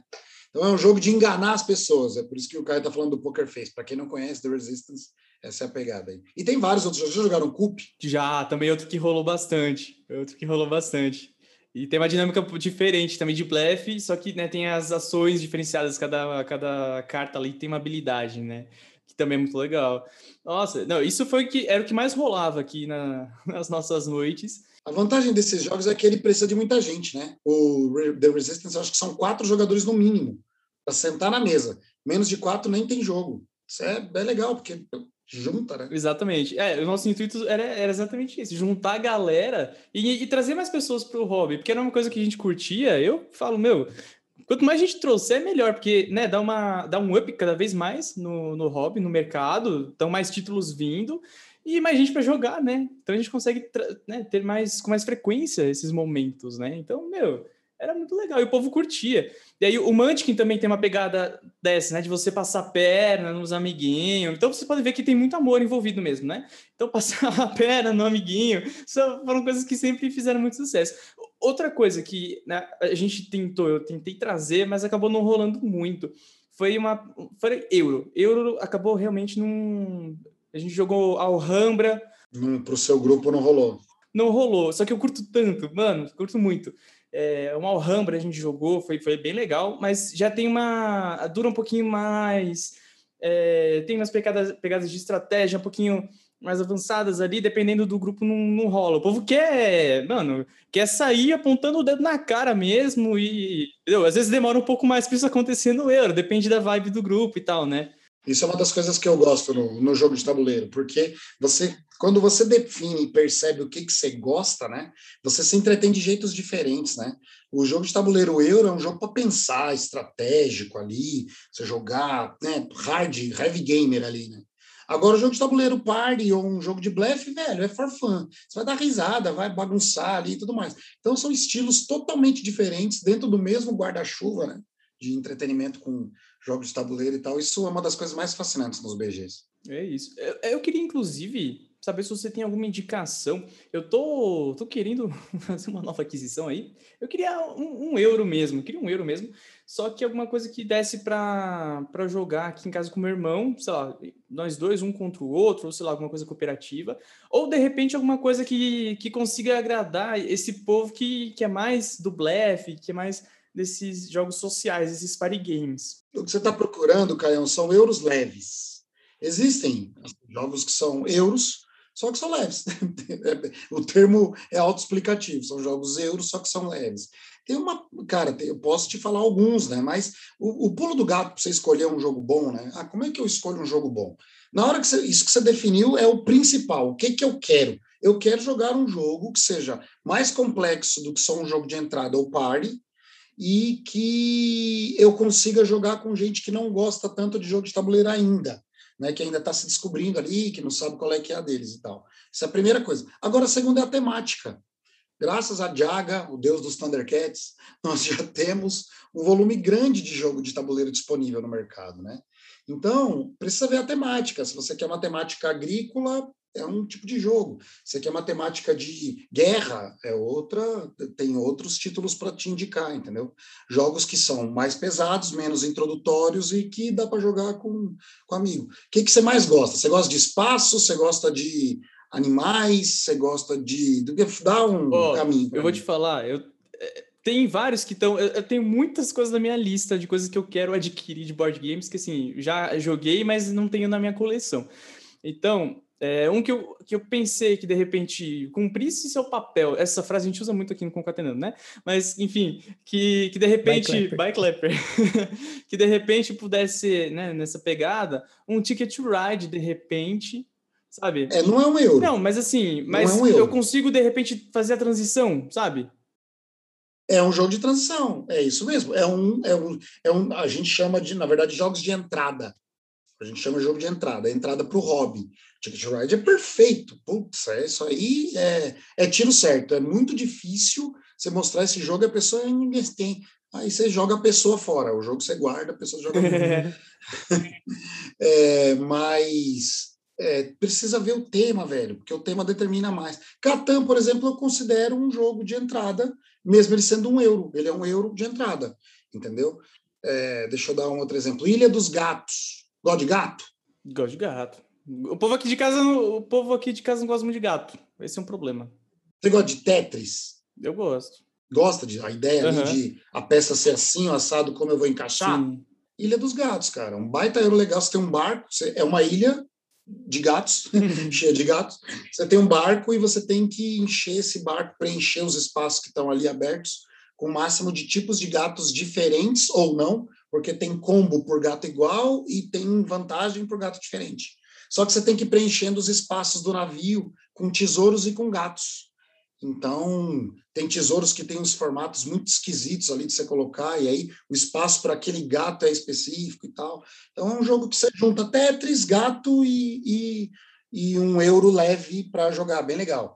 É, tem um outro também chamado Dino, é, é é? Ilha dos Dinossauros. Vamos ficar no ilha, vai, no tema ilha. Ilha dos Dinossauros. Você está montando um parque de dinossauros e é o um parque com tudo em volta, cara. Você vai colocar a casa de para as crianças brincarem, a gift store, a lanchonete, a jaula do dinossauro, o dinossauro. Se você colocar dois, nasce mais um. Tem nível de periculosidade, você tem que pôr segurança. Se tiver nível de periculosidade mais alto, os dinossauros comem os, os clientes. Se comer os clientes, cai a sua taxa de entrada de cliente na, na no seu parque. Então, tem todo ali em volta. Ele não é tão leve, mas está longe de ser um euro pesado. Aí tem um chamado Immortals. Não, eu gosto de jogo de guerra. Quero guerra, eu gosto de dar tiro e vamos embora. Então, beleza, tem um chamado Immortals. Immortals é um mapa, ele é refletido, tá? Quando você abre o tabuleiro individual de jogador, é um individual? Não, o tabuleiro grande mesmo. Quando você abre, ele tem o mesmo mapa de um lado e de outro, mas um ao lado das sombras, outro ao lado da claridade e é um reflexo um do outro, é como se fossem dois mundos que você transita. E é um war clássico, velho. Parece muito war, assim. Você vai dominando os territórios, só que como eles são refletidos, se você domina o território do lado da luz e tem a carta daquele cara, você invade o mundo da luz como se fosse um túnel ali, uhum. um buraco de minhoca, entendeu? Agora, o grande do sensacional, eu ia falar um palavrão, não sei se pode falar palavrão. À vontade, à vontade. Não é melhor, não? É, é, o grande sensacional do jogo é o seguinte, não tem dado, velho. Para você fazer a guerra é o seguinte, você invade com três cubinhos de madeira. Lá tinha dois cubinhos do adversário. Você pega esses cinco cubinhos e coloca numa torre. Na, a torre, dentro dela, é toda dentada. Ela tem plataforminhas, assim, aleatórias. Quando você joga, os cubinhos caem, batem, batem, batem. Quando sai de dentro da torre, acabou a guerra. Entendeu? É como se eles estivessem dentro da torre guerreado, só sobreviveu quem caiu para fora. Entendeu? Então a batalha rola ali, não tem sorte. Quer dizer, o fator sorte é um fator esquisito ali, porque você pega todo mundo e põe. Blá, blá. E ainda tem detalhe: tem os invasores, os wildlings, né? Os invasores nativos ali, que às vezes eles também estão na batalha. Então, às vezes, tem cubo seu, cubo do adversário e cubo neutro. E pode ser que saia lá no fundo só neutro. E aí os dois perderam, entendeu? É muito louco. Também é um euro leve. Eu posso passar aqui minha tarde indicando para você. Por isso que a temática influencia mais do que tudo, entendeu? Sim, eu tava. Dois jogos que eu gosto muito, que eu queria ter assim, na minha coleção. Que um é a parte de, de espaço, né? É Terraforming Mars, eu acho o jogo, nossa, que coisa delicinha, acho muito. É o meu top 3, tá? Tá no meu top 3, Terraforming Mars. Se você comprar, me chama. Com certeza. Meu, é, é, um que eu queria muito, muito, muito mesmo. É, só que eu não sei se vai ter uma adesão, né? Porque, é, é, é então, esse é o meu ponto. Eu queria tanto, mas queria tanto. Mas esse é o meu ponto. E outro que, que também tá, que eu gosto muito e queria ter é o Stone Age. Eu acho muito legal. Muito legal. Vai voltar agora, hein? Stone Age chegando de volta aí da, uma nova reimpressão, de novo com um copo de couro, foi fazendo propaganda do jogo, mas é. Vai vir de novo Stone Age com um copo de couro, que foi uma edição que saiu, a anterior saiu com essa edição e agora vai vir de novo. Sensacional. Esse é de entrada, mas com certeza, velho. É um euro de entrada. Bela, bela pegada, velho. Caião, compra o, o Stone Age. Sua família tem grande chance de gostar porque ele é fácil. Uhum, Já jogou? Já. Mas assim, digital, né? Triste, mas enfim. Aí eu queria. Super fácil, alo, aloca o trabalhador, pega o recurso, usa o recurso para isso ou para aquilo e fim de papo, assim. Super simples, delicioso de jogar, top. Indico muito. Então, eu, eu, eu, gostei. O chat já tá falando, bora jogar um Terraform. Gosto. Eu fecho. Eu fecho. Tá? Bora, bora, bora. Bora nós, lá na Play. Vamos jogar lá na Play. É isso, é isso. Podia ter alguma coisa remota aí de jogar, hein?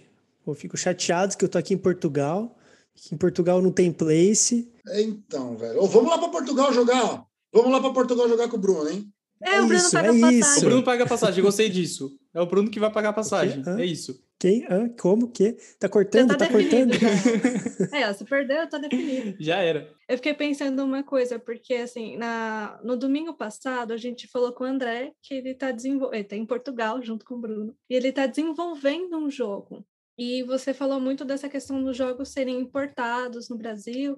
Você até chegou a falar que a Estrela produz e tal, inclusive copia, né? Estrela, pode patrocinar a gente, a gente não liga, tá? Mas assim, e eu fiquei pensando se você tem contato com produtores de jogos independentes. Se você já conversou com alguns, você, você acompanhou algum projeto de desenvolvimento de jogo aqui no Brasil? E quais são as temáticas que eles exploram, né, também? Assim, o Brasil, ele devagar está se tornando um mercado muito interessante de jogos de tabuleiro, viu, gente? É, desenvolvedores nacionais estão tendo oportunidades como nunca antes vistos na história desse país, porque editoras nacionais que só importavam jogos agora estão começando a exportar ideias, o que é muito legal, assim, uma baita de uma oportunidade para quem tem uma ideia, né? Ou um projeto, né? Que é melhor que uma ideia, né? Ter uma ideia não serve para nada, na verdade. Você tem, tem que ter ideia, você tem que começar a realizá-la, né? Fazendo projetos e tudo mais. Então, sim, tem editoras no Brasil que já estão levando as ideias. A Galápagos agora montou um departamento exclusivo disso, para poder receber projetos, para poder exportar esses projetos para fora. A MipoBR também está fazendo a mesma coisa. Se não me engano, a Paper Games também está com alguma coisa nesse sentido. A Conclave também. Então, tem pelo menos umas quatro editoras aí que estão começando agora essas ideias. A MipoBR é a que está mais avançada. Vai ser lançado agora no, em outubro, eu acho. Um jogo chamado Brasil. E eu estou falando Brasil, não é porque eu sou fresco, é porque é Brasil em inglês mesmo, Brasil, com Z porque ele não vai ser lançado no Brasil, ele vai ser só lançado no mercado externo e é, é do, do, externo, né? E é de um brasileiro. Um, esqueci o nome dele, André, eu acho, sei lá, não me lembro o nome dele. E ele fez o jogo é, falando da colonização do Brasil, né, da Dom Pedro e tudo mais. Um euro pesado. Toda crítica está dizendo muito bem do jogo e vai ser lançado primeiro, vai ser lançado lá fora e mais tarde deve ter uma versão nossa aqui, mas inicialmente lá, e isso é sensacional, né? Jogo de autor brasileiro. Mas esse é só um exemplinho, tá? Tem um monte de autor brasileiro com muito sucesso, assim, muito sucesso. Como o nosso mercado agora está começando a exportar ideias, os autores brasileiros vão para Essen, geralmente, né? até, até esse ano estava acontecendo isso. Cara tem uma ideia, faz um projeto, vai lá para a Alemanha, em Essen, tem lá a grande feira né, de, de board games, a maior feira do mundo, e ele apresenta o projeto para as editoras gringas, os caras compram e lançam. Tem um monte de jogo. Tem um autor chamado Gustavo Barreto, ele é sócio da Fanbox, editora. Ele é um puta de um autor, ele tem pelo menos uns oito títulos já lançados. Marcos Macri, é, da MS Jogos, ele tem. Todos os títulos da MS Jogos são dele. Ele inventou todos os jogos que ele mesmo lançou. Então, essa é totalmente independente, ele não lança jogo de outro. Agora ele fez uma parceria com uma outra editora, enfim. Mas o mercado brasileiro de board game, de autores, cara, é um mercado. E bem legal, assim, tá acontecendo, né? Devagar ele, ele tá acontecendo sim. É, na quinta-feira, no mesmo dia desse Rallyman, eu fiz um playtest na loja. Um, um parceiro, um colega nosso, está desenvolvendo um jogo e ele, Fabio, eu queria testar, vamos, vamos. Foi eu, ele, mais, mais outras duas pessoas lá. Jogou a primeira vez o jogo do cara, porque ele está com uma ideia que ele está transformando agora num projeto. Esse é o caminho, o cara tem uma ideia, faz um projeto, tem um projeto, o projeto está redondo, tá né, legal ali. Temos um jogo e, e funcionando, rodando, legal senta numa editora e apresenta esse projeto. Talvez a sua ideia pode ir embora sim. Sim, eu tenho uma, algumas para indicar. Se vocês estiverem falando sério, Gleice, vamos embora. Eu posso, posso ajudar vocês com isso sim. Eu, particularmente, também sou autor, aí põe um aspas aí, dá uma vergonhinha leve. Eu desenvolvi um jogo é, e ele já foi bem testado na loja tal. Todo mundo que jogou amou e é casa de ferreiro espeto de pau total, porque a gente está na, em, a gente está travado em algum, alguns detalhes, né, para poder fazer ele andar, mas tem tá, tá para vir um jogo meu aí, um jogo baseado no Stop. Quem que jogou Stop aí gostava?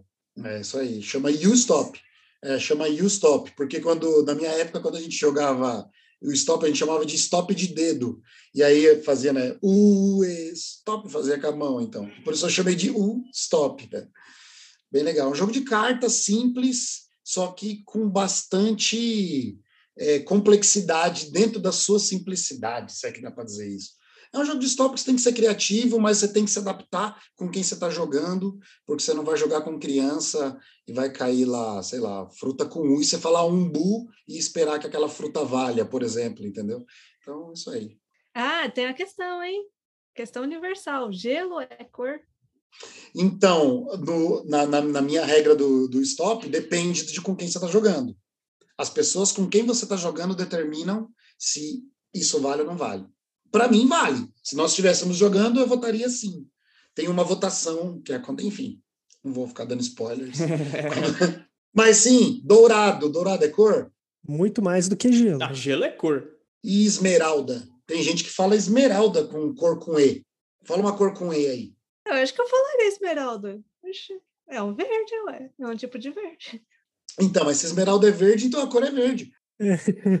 Delicado, né? É. é. de se discutir. Mas pode valer ou não no jogo, dependendo de como for. Enfim. Assim, todos os playtests que eu faço é, é, é, unânime. Unânime é muito, né? Não é unânime. Tem ali um, um pouquinho de rejeição.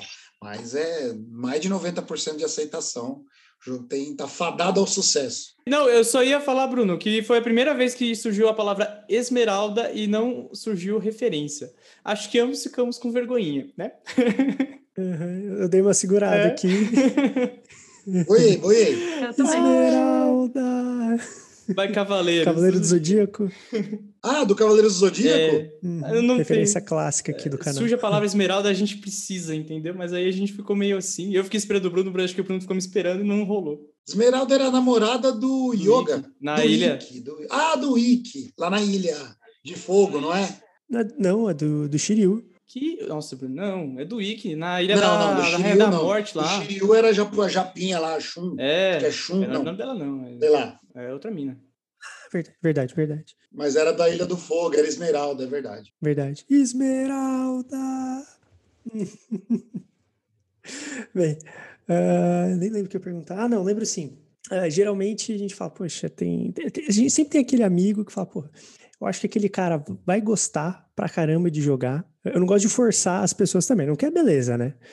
Mas assim, tu tem aquele algum caso assim que você lembra, porra, o cara tava ali, tava recusando, sempre falou mal, aí você conseguiu fazer ele jogar qualquer coisa e o cara curtiu. Vamos lá, tem o exemplo, o nome do cara é Rodrigo, meu amigo Serjão. É, o cara deve conhecer o pai da Bia, o Rodrigo da, da escola, você conhece? Ah, é, sim. Uhum.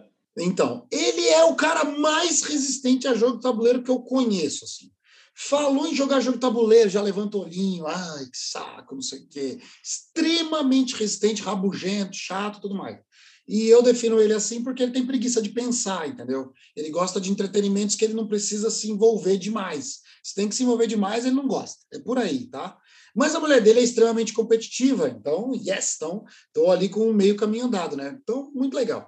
Teve uma das vezes que a gente foi jogar um jogo chamado Musa, acho que era o Musa, que é um Dixit, para quem já jogou Dixit, é referência, é quase igual ao jogo, mas tem uma coisa de, de, ser secreto e, dependendo da carta que você vira, você tem que talvez fazer mímica ou fazer desenhos no ar, para poder passar a palavra, você faz desenho no ar, ou você faz mímica, ou você tem que falar palavras relacionadas sem dizer a palavra direto.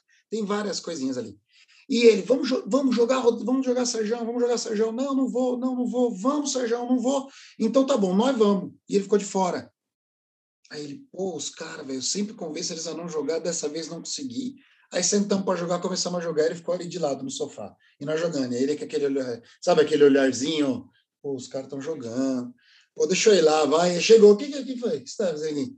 Não, não, só tô vendo, só tô vendo. Não, não, você não queria? Não, não, só tô vendo, então tá bom. Aí todo mundo dando risada, ele dando risada também. Aí saca uma carta, ele, deixa eu ver, deixa eu ver. Aí aquela pescoçadinha na carta. Deu 10 minutos, já estava sentado na mesa, dando risada, jogando melhor que nós, quase ganhando o jogo. Então, é aquela coisa. A resistência ela só é quebrada quando a pessoa vê na ponta, na, ali, porque ela tem que ser convencida de que o negócio é legal ela não aceita o eu juro que é bom, sabe? Juro que é bom, vem, senta, senta. Não, quando vê que é legal, aí se entrega, entendeu? É difícil, mas acontece. O Sérgio, pai da Biazinha, é o minha maior resistência, velho. Maior orgulho. ah, e também orgulho. Não, mas eu não converti ele para sempre, Bruno. Isso que é duro. O desgraçado jogou aquela vez, talvez tenha jogado mais umas duas ou três vezes, me, me lembro de poucas tal, mas não é, ah, pronto, está convertido. Não é. É resistente, filha da mãe. É isso, às vezes a gente encontra um jogo, né? Aí naquele jogo a pessoa, não, beleza, aqui eu vou jogar. Mas aí você tem que ir trabalhando, é. É um processo, é. O meu sogro ele só joga Catan, e agora nem Catan, mas ele quer jogar. Mas Catan a gente jogou exaustivamente. O velho amava. Botava outro jogo na mesa, torcia o nariz para tudo, só gosta daquele. Tem isso também, né? O perfil que empaca ali, né? Mas é aquela coisa, gente. Jogo de tabuleiro é um hobby, né? Nem todo mundo gosta, nem todo mundo vai gostar, né? Claro, tem que experimentar antes, que é que nem comida, né? Ah, nunca comi e não gosto. Opa, come, vê primeiro se você não gosta mesmo. Mesma coisa jogo, você tem que se envolver para ver se você gosta realmente ou não, né? Mas, enfim, não tem unanimidade, acho que em quase nada também, né? O que, que é unânime? Né? Meu, é... uma coisa interessante também, né, que a gente vem falando aqui dos board games como um todo, é que, mano, para todas as idades, né, rola. Tem o que não falta é subgênero ali que todo mundo consegue jogar. Um que né, sempre rola aqui é, em casa, que o pessoal curte, né, é, é, super leve também, é King Domino, né, uma coisa que, meu, para os pequenos é muito legal, né, porque é uma fórmula que a gente já está até acostumado, a ideia de dominó, né, só que tem essa pegada de você construir um reino, traz um, é, né, é, é interessante, sempre rola aqui. É, como que você acha que esses jogos mais leves e tal conseguem trazer esses pequenos ou como que funciona para trazer esses, essa nova geração de repente? Vamos lá, existe, existe uma onda de jogos inclusivos, né? Jogos para incluir crianças né? No, no, mundo dos tabuleiros, né? O King Domino nem é um deles tão forte, porque ele precisa, acho que é oito anos só para cima, ele, a recomendação dele, né? Então precisa ter um pouquinho mais ali. Eu coloco meu moleque, meu moleque tem seis, cinco anos, né? Vai fazer seis agora, o Felipe. E eu coloco ele para jogar tudo, velho. Jogos pesadões, jogos levinhos, porque ele não precisa jogar tudo, né? Ele joga um pouco, até onde ele aguenta ali, até onde ele se entretém. Parou de se entreter, não forço nada. Cansou, sai, tira as peças dele, a gente segue, não tem problema. Porque, como eu disse, para mim, jogo é diversão. Se você ficar, ai, o cara saiu, acabou a partida. Acabou nada, velho. Tira as peças dele e vamos aí. Sabe? Não sofra, se divirta, né? Melhor. Fica com a parte boa só. E vamos lá, tem uma leva de jogos inclusivos para introduzir mesmo para crianças. Muitos dos jogos já consolidados fazem até versões para os pequenos. Então, existe o Catan Júnior, existe o Bongo, não sei se já jogaram o Bongo. O Bongo é um jogo de. É, tem um Tetris com ampulheta, né? Eu chamo de jogo de palpitação, porque o coração fica tudo. Que a ampulheta vai descendo ali, você não consegue montar aquela desgraça. Então, o Bongo Júnior, é, tem o Ticket Ride Júnior, quase todos têm o nome Júnior, né? Tem o Ticket Ride Nova York, é um mapa desse tamanho. O tabuleiro é gigantão, né? O jogo normal. O Ticket Ride New York é uma ficha praticamente só, você jogar ali, né? Então, tem uma, uma demanda para fazer, produzir produtos, né? Fazer jogos que inclua os pequenos na, nas jogatinas, né? Eu gosto muito de colocar os meus filhos para jogar, independente da idade. Claro que dependendo do conteúdo, eu não ponho, né? Se tiver violência extrema, por exemplo, envolvida. Não, né? Não vou jogar Zombicide com a minha filha para não dormir à noite. Mas o, agora, jogos que, que não tem esse problema, eu costumo colocar a molecada para jogar. Porque estimula a pensar, né? Estratégia e tudo mais, né? Agora tem muito jogo feito para criança. Há, pouco eu colo... a gente jogou um chamado Dinofan, chama Dinofan. Você amassa um papel, coloca, vira a caixa do jogo do jogo ao contrário, para ficar com o verso para cima. Amassa uma folha de papel e coloca em cima e derruba tiles. Tiles são as fichas, né? Parecida a casa do do King Domino, em cima dele. E com uma pinça você tem que ir escavando, tirando os ossinhos dos dinossauros. Como se fosse um antigo pega-vareta. Lembra do pega-vareta?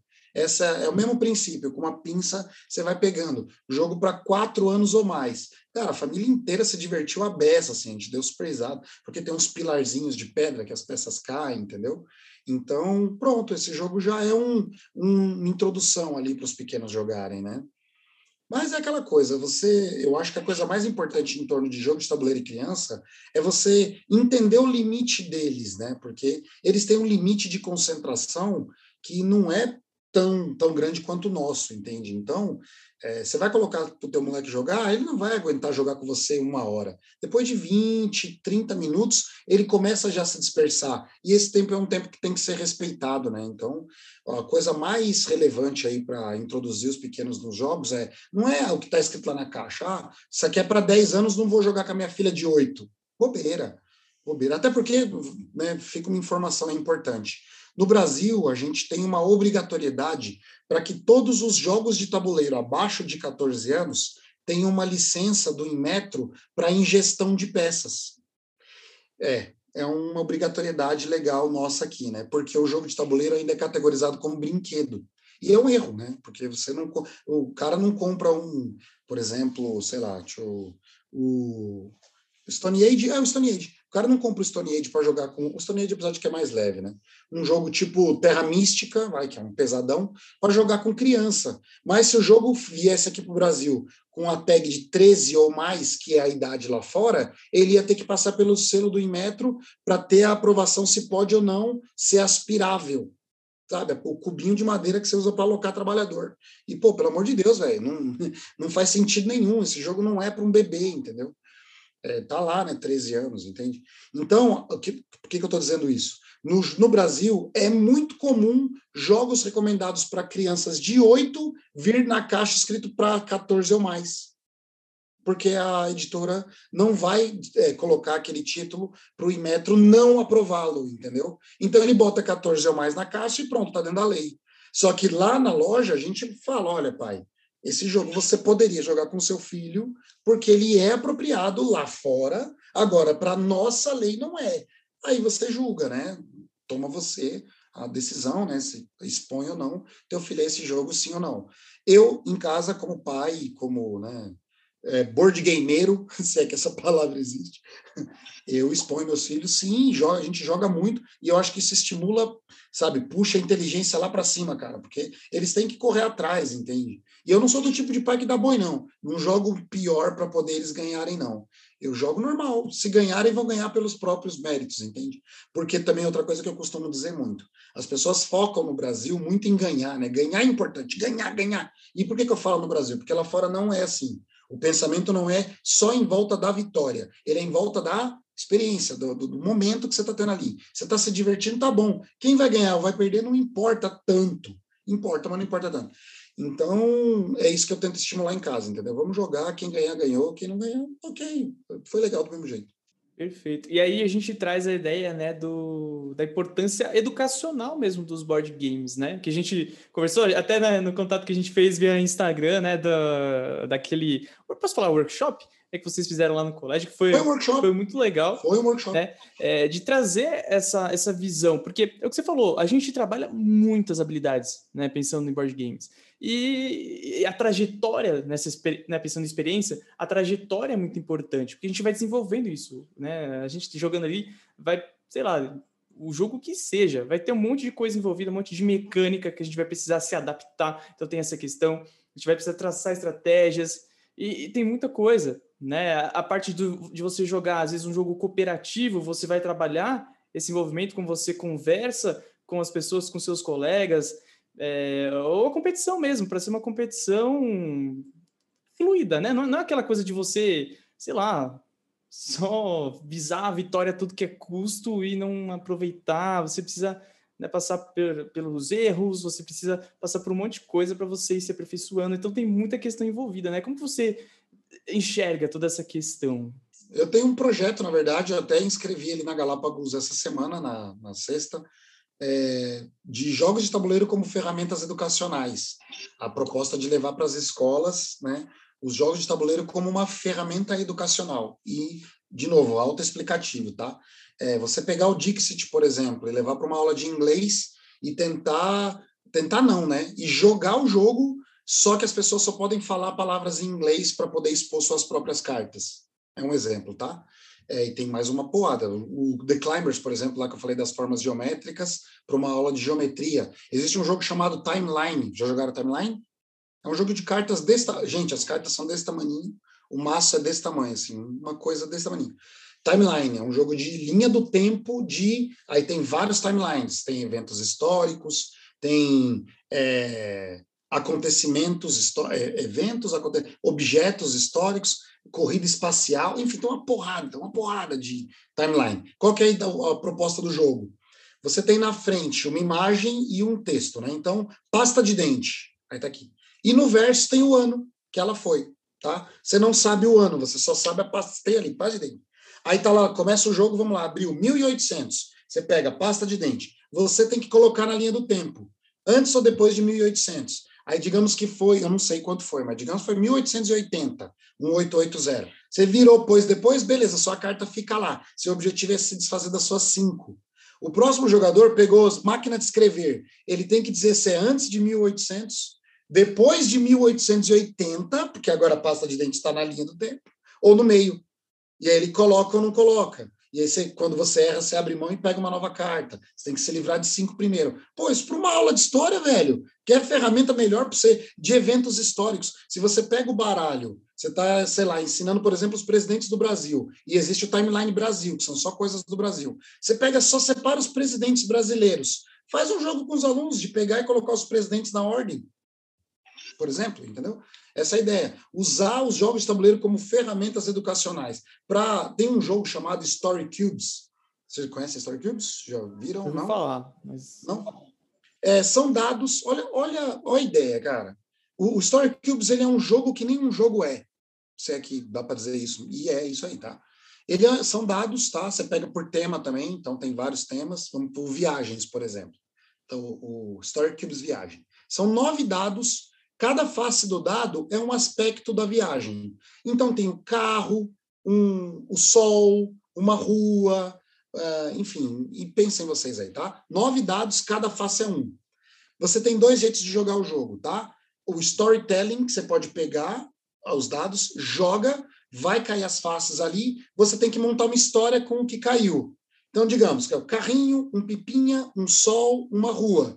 Aí você, eu estava soltando pipa na minha, criança, né? Estava soltando pipa na minha casa quando meu pai chegou de carro e me, é, a gente pegou a estrada, enfim, você conta a história. Agora o jeito que, cara, ó, vê se isso não é uma ferramenta tremenda, cara. Tem uma porrada, tá, de story cubes. Numa, num consultório psiquiátrico, a criança não quer de jeito nenhum falar da relação que ela tem com o pai.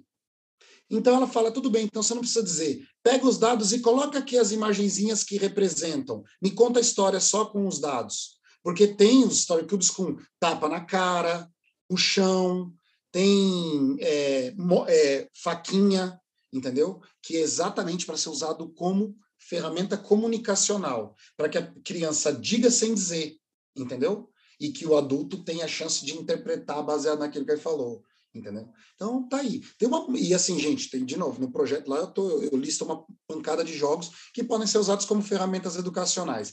Como o jogo de tabuleiro é uma maneira lúdica de entretenimento, né? É, entretenimento lúdico puro, né? Não tem não tem nada digital envolvido e não tem nada subversivo, claro que dependendo do tema que você está jogando, né? É, é perfeito para a escola, cara é, eu, eu, eu vislumbro, assim, né, eu vejo escolas tendo jogotecas na sua composição, né? Não obrigatórias, mas tendo jogotecas assim como tem bibliotecas, né? Para que as crianças, durante os intervalos, tenham esse tipo de entretenimento, né? E que os professores tenham a oportunidade de pegar os jogos e levar para a sala de aula e, e ensinar divertindo, né? Ou se divertir ensinando, enfim, né? Porque as duas coisas podem, né? Elas se conversam total, né? E é isso aí. Tem um, tem um, tem um jogo chamado Brincar Mais Juntos, chama esse o nome do jogo. Brincar Mais Juntos. É um maço de cartas que as cartas também é um jogo que não é um jogo, tá? As cartas são o seguinte: você vira uma e diz assim, ó, dê um abraço na pessoa à sua esquerda. Você vai dar um abraço, ficou com a carta. Aí vira outra. É, dê as mãos para as pessoas que estão à sua direita e à sua esquerda. É só para contato, cara só para contato. Diga, diga para a pessoa que você mais ama nesse grupo que você a ama. Aí você imagina isso saindo na mão de um pai que tem uma puta de uma dificuldade de dizer que ama pro filho, saca? Então ele olhar aquilo ali e virar pro filho, filho, eu te amo. Porra, você, você abre é, caixas assim que você nunca, dentro da cabeça, né, que você nunca imaginou que você ia abrir, entendeu? Então, acho que ferramenta educacional, jogo de tabuleiro e jogo de tabuleiro são são um caminho só, sabe? Assim, muito legal. É isso, é para a vida, né? Porque quando a gente pensa em educação, a gente pensa no desenvolvimento integral, assim, do ser humano, né? Então, não só parte do, dos conhecimentos específicos, né? Tem toda essa parte é, social, parte emocional, né? Então, cara, faz toda a diferença. E trazer isso de uma forma, às vezes, simples, como você falou, lúdica, né? A gente está aprendendo e desenvolvendo essas coisas sem nem perceber. Isso é muito gostoso, né? E a gente acaba engajando os alunos também, né? É, tem ali no chat, inclusive, boa tarde, é, um comentário falando que na licenciatura os professores é, instigam muito a gente a criar jogos para ensinar, no caso ali, biologia. Falou que já criou um, um Uno para ensinar biologia evolutiva. Isso é muito fato. Vou te falar que na, na, na minha experiência né, na licenciatura em matemática, rolou também é, nas aulas de práticas e tal, né? Da gente desenvolver coisas. E teve um, um jogo que, inclusive, eu acabei utilizando depois em, uma, em uma, um momento ali, é, em uma escola que eu passei, para trabalhar a parte de juros, sabe? Com o nono ano. Então, e, cara, foi muito legal, né? A gente trabalhou de uma forma... É, foi quase um, um jogo da vida, mas com várias questões diferentes, usando dados diferentes, usando é, mecânicas né, que, que faziam eles pensarem, e, foi muito legal, sabe por quê? Além de desenvolver essa parte dos juros, de falar, nossa, tá, funciona assim então, para tá. colocar em prática o, o, o conteúdo, teve comentário de aluno falando comigo que, assim, começou a pensar como que era a vida dos pais, sabe assim? Eu, tipo, nossa, agora eu entendo o que os meus pais passam, o que eles têm que pensar nas preocupações, sabe assim? Então, assim, a gente amplia também um pouco a visão que eles têm de mundo, né? Isso é, é fantástico, né? Não, agora que você deu esse exemplo, Caio, eu lembrei que eu também fiz um jogo, eu nem lembrava mais. nem faz tanto tempo assim que eu me formei.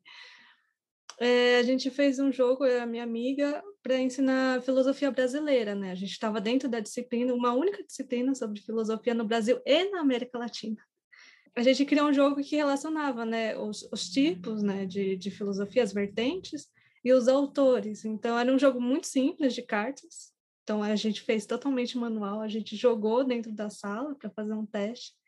As cartas ficaram com a minha amiga, não sei se ela passou isso para frente, se ela desenvolveu mais o jogo.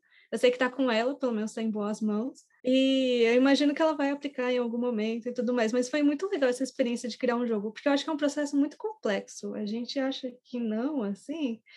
Mas eu, por exemplo, eu, às vezes eu jogo com a sobrinha do meu namorado. Gente, ela joga assim vários jogos, ela joga mais tempo que eu. Eu não tenho tanta experiência com jogos de tabuleiro e tudo mais porque não faz parte da cultura da minha casa, por exemplo. Aqui a gente joga outras coisas, ou a gente tem mais a cultura de se reunir e conversar. E eu não, às vezes eu não consigo entender o que tem que fazer no jogo.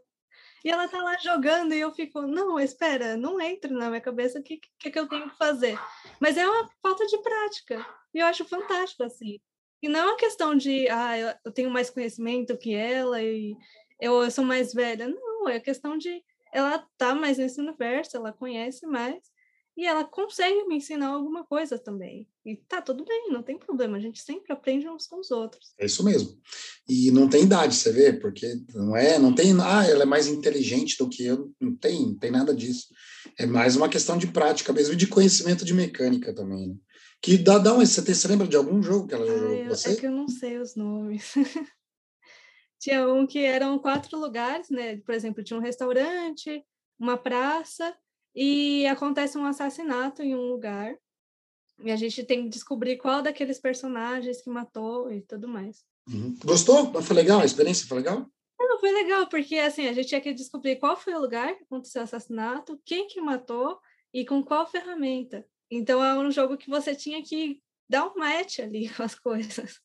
Não era só você ir pegar e ir chutando toda hora. Você tinha que usar a estratégia de pensar, pera, faz sentido usar esse daqui, mas ele já chutou essa arma nesse lugar. Então, é muito legal, né? Porque você tem que estar atento o tempo, todo, não só na sua jogada, pensando, nossa, eu vou fazer a melhor jogada e eu vou acabar com o jogo.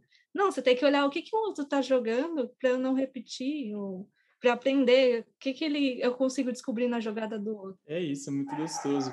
Antes da gente. Eu, eu tenho um, uma pergunta, você já deu um spoiler, mas eu tenho uma pergunta. Mas antes, eu queria só trazer um, um último ponto aqui, que a gente né, falou no começo da live sobre a gourmetização das coisas, que tá na moda, né?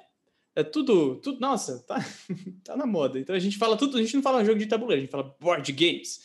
Board games. É, porque tem um, parece ter um peso, não sei o que, que acontece, né?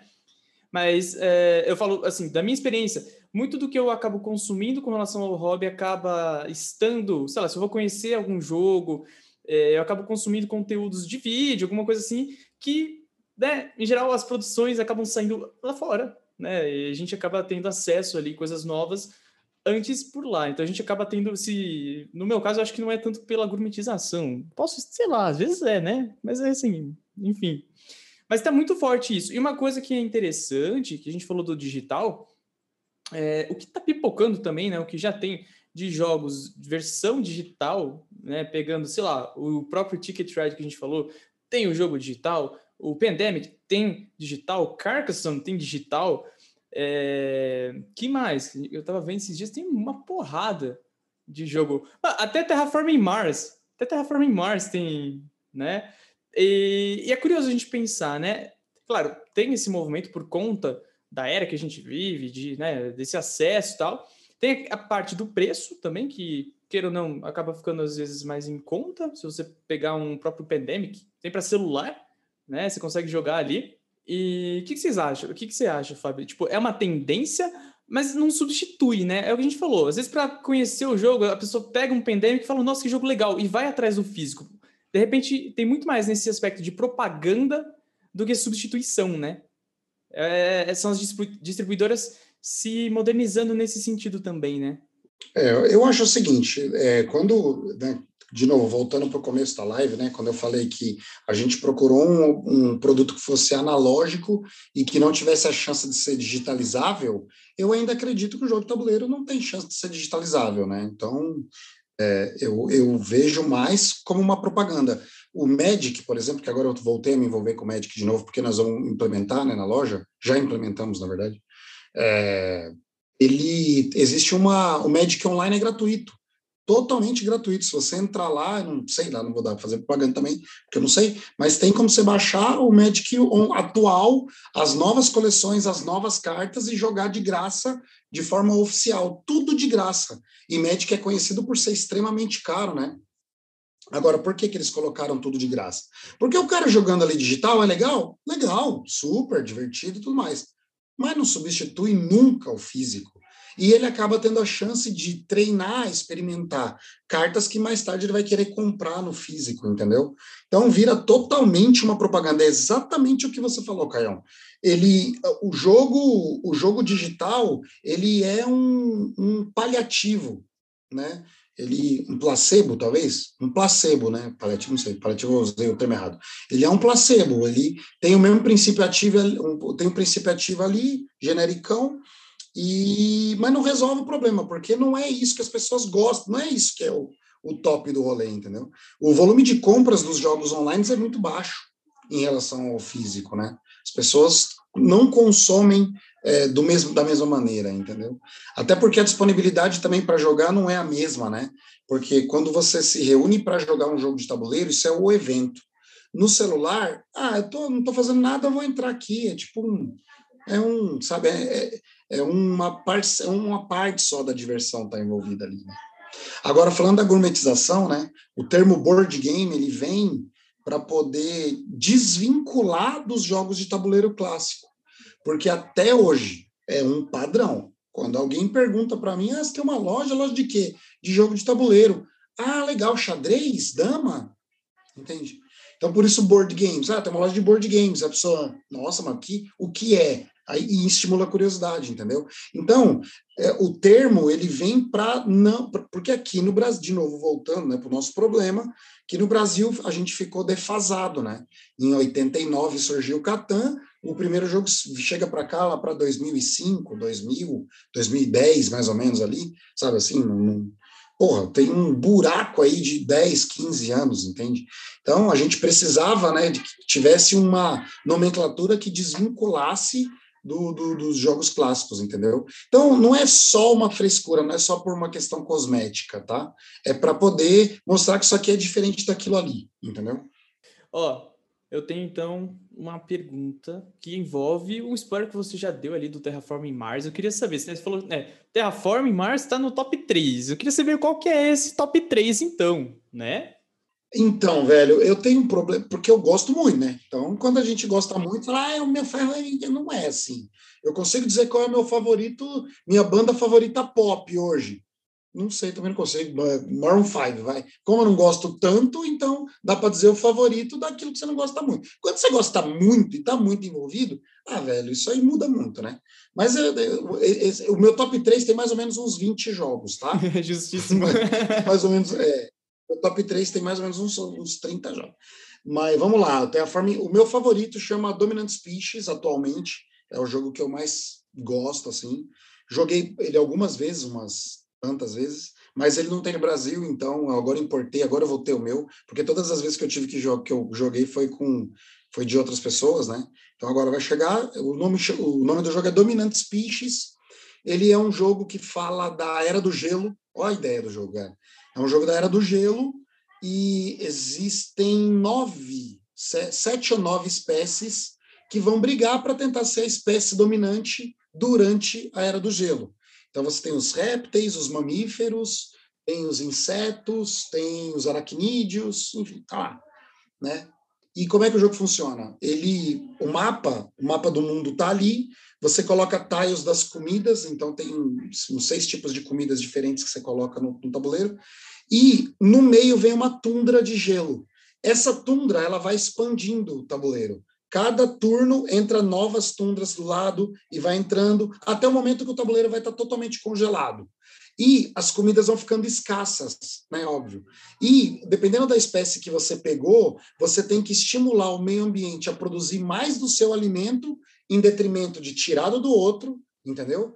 E você ir colocando a sua espécie em lugares diferentes do mundo que não tem o seu a espécie dominante em cima do teu. Vamos lá. Se você é um aracnídeo, você vence os. Eu não me lembro qual é o inferior. O abaixo. O mamífero é o topo. O mamífero come o de baixo, que são os répteis. Os répteis comem não sei o quê. E aí você tem que ficar fugindo dos outros jogadores que são aquela espécie que ela come com uma facilidade o teu, enquanto o gelo está aumentando. E aí existem eventos. Você vira carta de evento, sei lá. É, é, aquecimento extra, um meteoro caiu no não sei o que lá e tal lugar perdeu todo o gelo. Aí, opa, então ali todo mundo vai querer ir. Só que se você foi. Uhum. Nossa, muito louco. E né, a partir da biologia que, que a gente estava conversando, né? Meu, total. Ah, né, nem fala. Darwin a prova. Total, mas ele é muito pró, né? Esse não é um jogo que dá para jogar em aula porque ele é muito. Mas puta, tá tudo ali. Ah, é sensacional. Bom, Dominant Species é meu favorito atualmente, mas aí tem Terraforming Mars, está lá também, lá no, no alto. Tem vários outros jogos que eu gosto, tem um chamado DC Deck Building. Já ouviram falar de Deck Building? Uhum, gosto um pouco, bastante. Até demais, talvez. Conhece, Brunão? Gleice, Deck Building, já ouviram falar desse termo, não?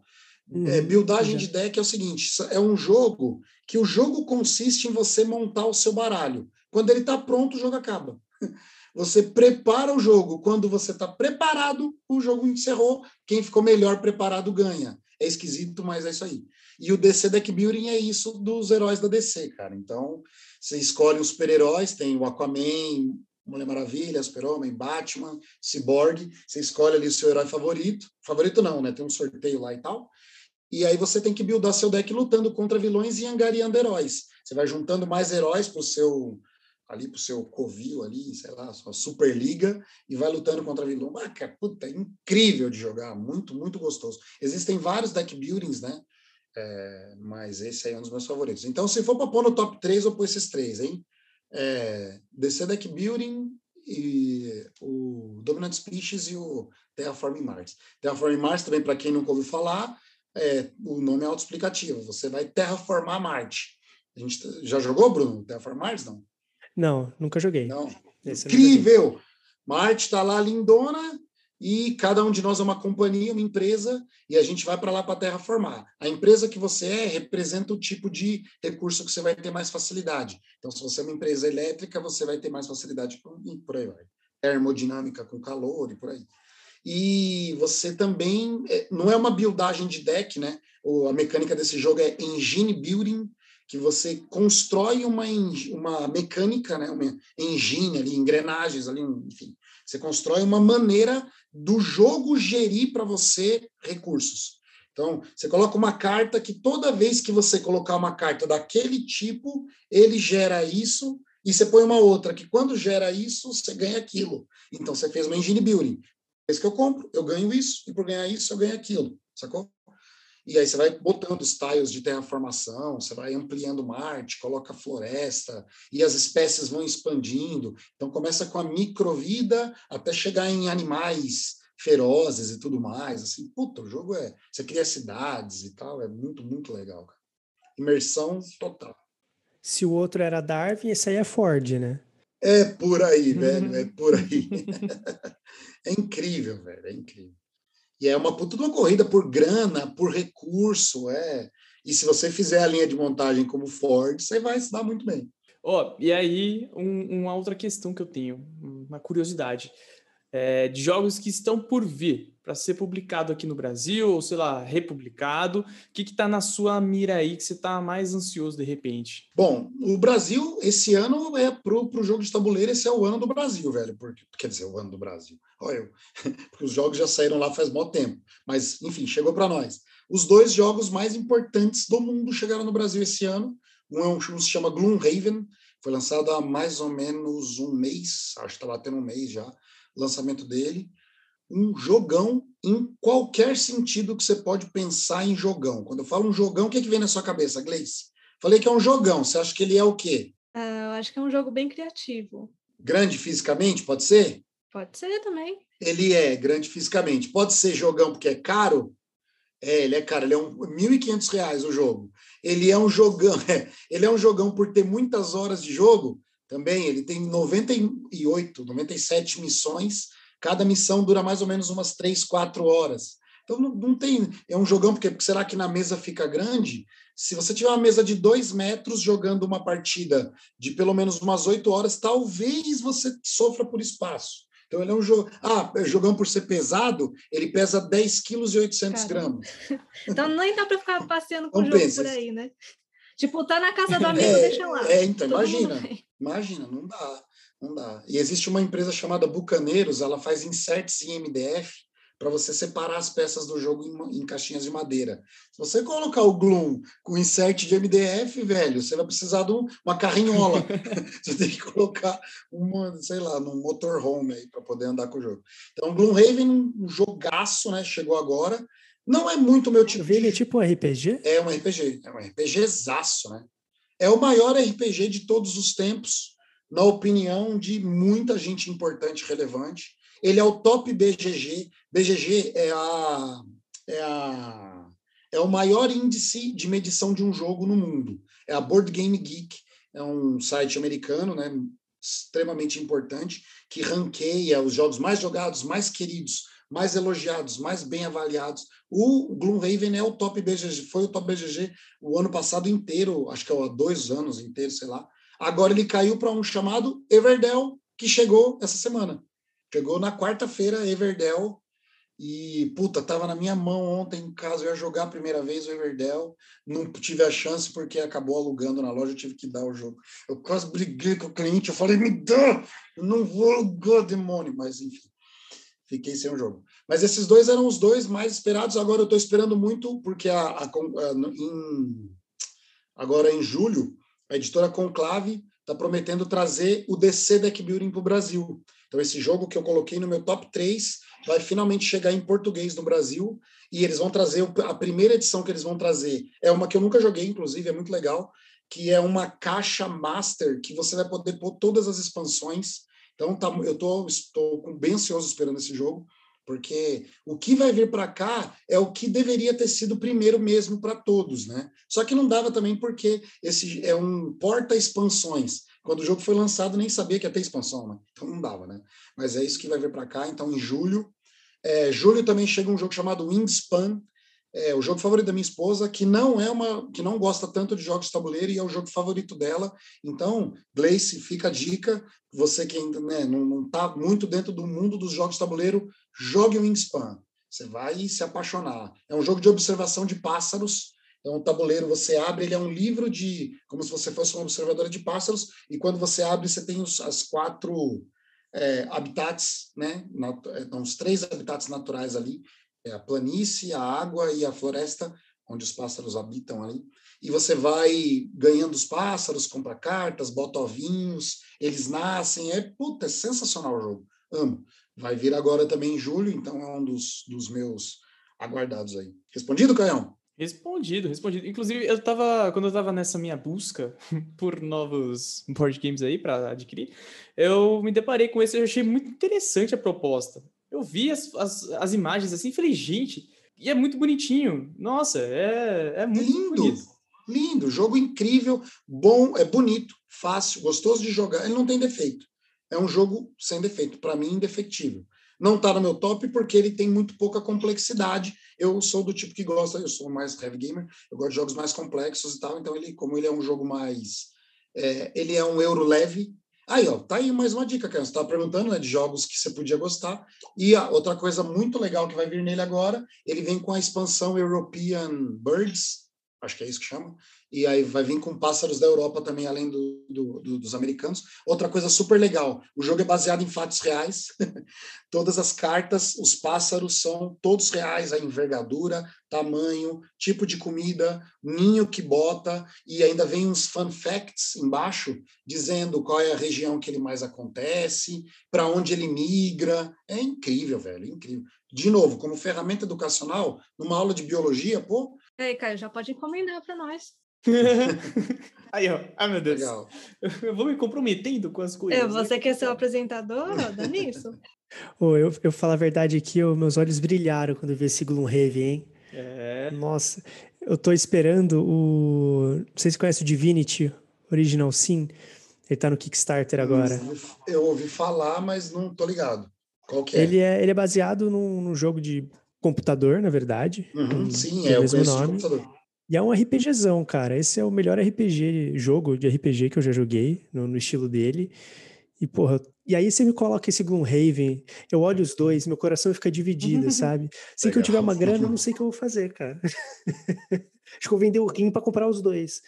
Cara, o Gloomhaven é muito elogiado para ser ruim, né? É, muita gente gosta para você ser um dos que não vai gostar, né? A não ser que você seja um ranzinza por natureza, né? Aqueles caras que gostam de não gostar, né? Aí tudo bem, aí eu entendo, né? É, Postura, talvez. ok. Mas, mas é, muita gente gosta muito, assim, então... E ele é um legacy, né? Para quem não sabe, legacy é aquele tipo de jogo que você modifica o jogo. É um jogo que você altera o próprio jogo. Então tem adesivos que você cola no tabuleiro e acabou. Para sempre. Aqui, por exemplo, você descobre uma nova gruta ali, uma caverna. E aí você tira o adesivo, cola no tabuleiro, pronto, essa caverna agora já está descoberta. O jogo avança agora e de agora em diante é aquilo. E tem também aqueles dilemas, igual RPG de videogame, que você se depara com uma pessoa, uma galera, aí a galera fala: Ó, eu descobri que a vendedora de é, hidromel ali da taberna tem um estoque de ouro guardado atrás da casa. Vamos lá roubar? Aí você escolhe. Se você escolher ir roubar, você pega as cartas X. Se você escolher não, você. Né? E o que você não escolheu, você nunca mais vai abrir. Eles são maços fechados de cartas e de instruções ali que vão ficar na caixa para todos sempre. Amém. Então você nunca vai saber como a história seguiria se você tivesse ido de um jeito ou de outro. É muito legal. É um pouco parecido com a vida, né? Não é? Pois é, pois é. A vida, então, você sabe que tem gente que não gosta de jogo Legacy, né? Ah, eu não, eu vou jogar um jogo que eu não vou ver tudo. Ah, eu vou. Porque tem Legacy que você rasga a carta. Sim, você destrói. Eu falei, eu vou riscar minha carta, escrever um nome? Não. Eu falei, meu, mas a vida é assim, velho. Na hora que você tem a opção de escolher o emprego A ou B, você não sabe o que aconteceria se você escolhesse o B. Então, a vida é Legacy, velho.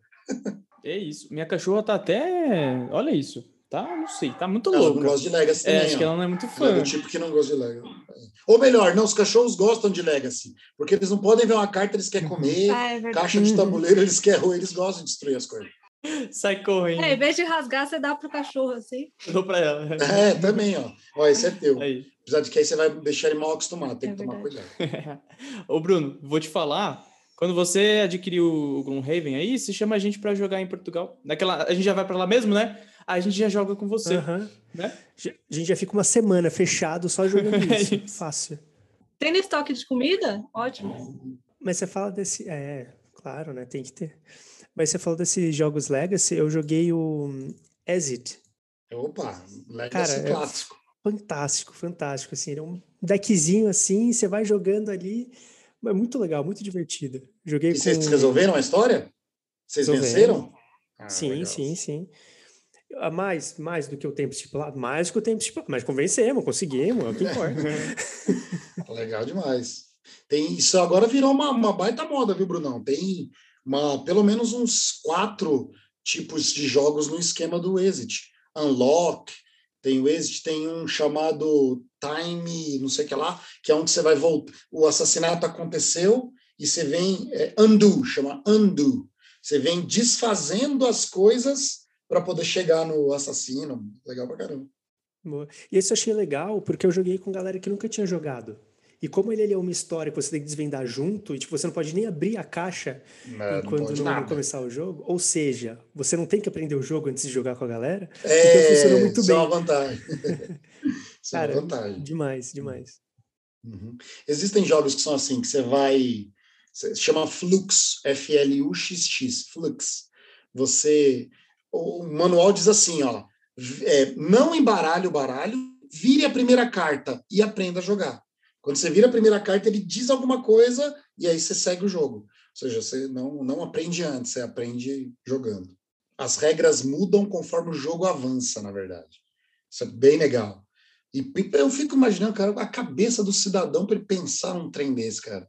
Sabe, o cara desenvolveu um jogo em que a regra é desenhada durante o jogo. E dependendo do jogo, isso é muito, muito legal. É isso, muito louco. Povo super criativo. Então, você que tem sonho também de desenvolver um jogo, vai atrás, porque é um negócio que é muito louco, viu? E o Brasil tá, velho, tá esquentando, hein? Se você tiver projeto, isso é uma realidade agora aqui, meu. É isso. Ouviu, brasileirinho? Já vai atrás aí, ó. Vai pensando, vai desenvolvendo aí as suas mecânicas, colocando em prática e fazendo testes. E chama a gente para testar também que a gente joga, tá? A gente, a gente curte. Ó, só para trazer o Magic aqui em pauta, porque você né, comentou, Fábio, eu vi no Instagram de vocês, inclusive, fica aí, ó, quem ainda não segue a Place, arroba loja Place Games no Instagram, tá aí no Facebook também. Vocês colocaram né, que no próximo domingo vai ter um workshop né, de Magic. Achei fantástico, cara. Vai. Sim, guys. Quem quiser aprender Magic, domingo, a partir das duas horas da tarde, é o dia ideal, porque você não precisa saber nada, você não precisa, você não precisa nem saber o que, que é Magic, só vai lá. Eu vim aqui porque eu fiquei sabendo que vai ter brinde. Pode ir, porque vai ter brinde.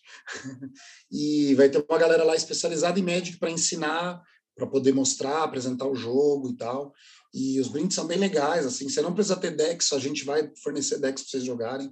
Então, quem nunca ouviu falar, quem não sabe nem do que se trata, oportunidade de ouro aí, galera. Vai, vai para a loja sim, na, no domingo, a partir das duas. Claro que a gente vai respeitar todos os, né, todas as os protocolos de segurança, então álcool gel vai ter nas mesas, ninguém pode entrar sem máscara, circulação de máscara se você é, for circular de mesas, né, for ao banheiro, por exemplo, e 40% apenas da lotação da loja. Agora a loja ampliou, né, então a gente está com uma capacidade legal, então até 30 pessoas a gente pode receber, né, mais, mais 40, até 40 pessoas a gente pode receber, então bora lá, bora jogar Magic, domingão vai rolar. É isso. E já vai lá pro Magic, já emenda com os board games, aí só vai, né? Essa que é a ideia. Só vai, só vem. Só vai, só vem. É isso aí. É isso. É, Magic eu sou um pouco suspeito para falar. Assim, TCG em geral eu sou meio suspeito para falar. O Bruno não vai, não vai me. Ó, vai- você me expõe no próximo domingo, que a gente vai justamente conversar sobre card games, sobre TCG no próximo domingo. Fica o convite também, tá? A partir das 15 horas, mesmo esquema, tá? Nossa, a continuação do Maio Geek aqui no Concatenando. É, eu gosto um pouco bastante de TCG. Eu já joguei, já, enfim, já. Ah, Yu-Gi-Oh! na minha vida foi uma coisa bem, bem presente. Magic no começo, Magic foi o primeiro TCG assim que eu, que eu me envolvi. Aí depois dei uma migradinha pro, pro Yu-Gi-Oh! E o Magic hoje em dia eu jogo um Commanderzinho, assim, né? Porque é muito gostoso. Eu adoro Commander, acho muito legal. Acho muito legal. Mas o. É, a vantagem do Commander é a não necessidade de ter um deck, de buildar o deck, né? Você compra o Commander do jeito que ele vem, você joga e é isso, entendeu? Então é, é, quase como as pessoas julgam a Fórmula 1 injusta, porque a escuderia que tem mais grana monta o melhor carro e pronto, o que é uma total bobagem, né? Porque a destreza do piloto importa muito, né? Mas no Commander não tem melhor, né? Todo mundo joga com deck igual, aspas, né? Então, isso é uma grande vantagem do Commander. Para quem não sabe, o Commander é isso. Você não, você não precisa ficar comprando cartas que nem um louco, né? Você joga com o deck fechado do jeito que ele é, entendeu? Então. É isso, tá? Porque, enfim, Yu-Gi-Oh! me mostrou uma coisa que é triste. É muito dinheiro Mostrou envolvido. A Mostrou a conta. Nossa senhora, até porque eu jogava, eu jogava um pouco bastante assim. Então, é, tá. Aí falei, não, no, eu vou voltar pro Magic. O Magic também tem umas coisas bem carinhas. Falei, não, vamos de Commander, que aí a gente fica na segurança, joga o Magiczinho padrãozinho ali que a gente, né, ama, e é isso, tá? Mas enfim, qualquer dia eu volto de repente também pro. Ah, enfim. Pokémon você nunca jogou, Caio? Mano, Pokémon eu joguei, mas bem pouquinho. Não, não cheguei a, a ter deck construído, assim, sabe? É mais tipo, de pequeno, na pegada né, do, do anime, né, do desenho e tal. E, ah, tem, tem carta, vamos jogar carta. Aí jogava um pouquinho, mas nunca fui atrás, assim. Para mim, que, né, que eu joguei mais foi o, foi o Magic, assim, em tempo, mas que eu joguei mais, assim, de investimento, de campeonato e tal, foi o, foi o Yugi. Mas, né, assim, nossa. Enfim, aí na semana que vem a gente vai até comentar isso. Vamos conversar sobre card game, sobre TCG, falar da pegada de investimento que também tem por trás nessa, nessa parada, porque tem muita coisa, tá? No Magic... Muito dinheiro envolvido, cara. Muito, muito, muito. E assim, tem, tem gente que consegue se sustentar muito assim com esses investimentos, né? Com esses trades. Tem gente que trabalha com isso, Caio. Tem gente que só trabalha na especulação do aumento e subida e descida de cartas. Assim. A bolsa Magic de valores. Não, não é uma piada, não, não é utopia, é um fato. Tem pessoas que trabalham só sob especulação de aumento de de cartas. O cara compra cartas baratas porque especula-se que elas subam e ele vende e vive disso. Bem, viu? Não vive mal, não. Vive bem, vive fazendo dinheiro, entendeu? É, eu nunca fiz isso. nunca fiz isso. Já comprei carta da Nova Zelândia, pagando mais barato para depois que eu sabia, tinha certeza que ia subir o preço. É, Jug. E subiu? Jug. Subiu. Eu comprei carta, é, eu lembro que na época tinha, tinha acabado de sair. Era, acho que, tá, um, dois reais a carta. Uma semana, 15 conto. Assim, para dar uma. Então, assim, hum, né? Uma ideia. Uma né? ideia. E, é. e é isso. Então, tem como ter várias ideias. No, no Magic, eu não sei exatamente como funciona essa especulação, mas no. É maior, né? É maior, né? É maior. A especulação é maior, é maior. Porque no Yugi dava para a gente analisar a... como as coisas saem antes no Japão. Então, a gente tem uma noção do competitivo no Japão, tem como analisar o que vai bombar. Então, às vezes, uma carta sai, um deck específico dá um up. Então, você fala, putz, isso aqui, mano, já vou comprar as cartas daquele deck porque eu sei que vai dar um up. Então, mano, Aí não tem ainda assim, não tem muito erro. É difícil. Se deu up lá no Japão, a chance de dar up aqui é muito grande. Entendeu? Então, aí a gente vai trabalhando com isso. Vamos conversar sobre isso semana que vem. Tem gente que ganha dinheiro. Opa! Nego ganha dinheiro com isso aí. É isso. Então não percam, tá? Domingo que vem, 15 horas. E que temos também, né? Toda segunda-feira concatenando pop a partir das 18h30. Falando sobre séries, filmes, joguinhos, música, todas as novidades da semana nessa, nesse universo pop, tá? Então não percam.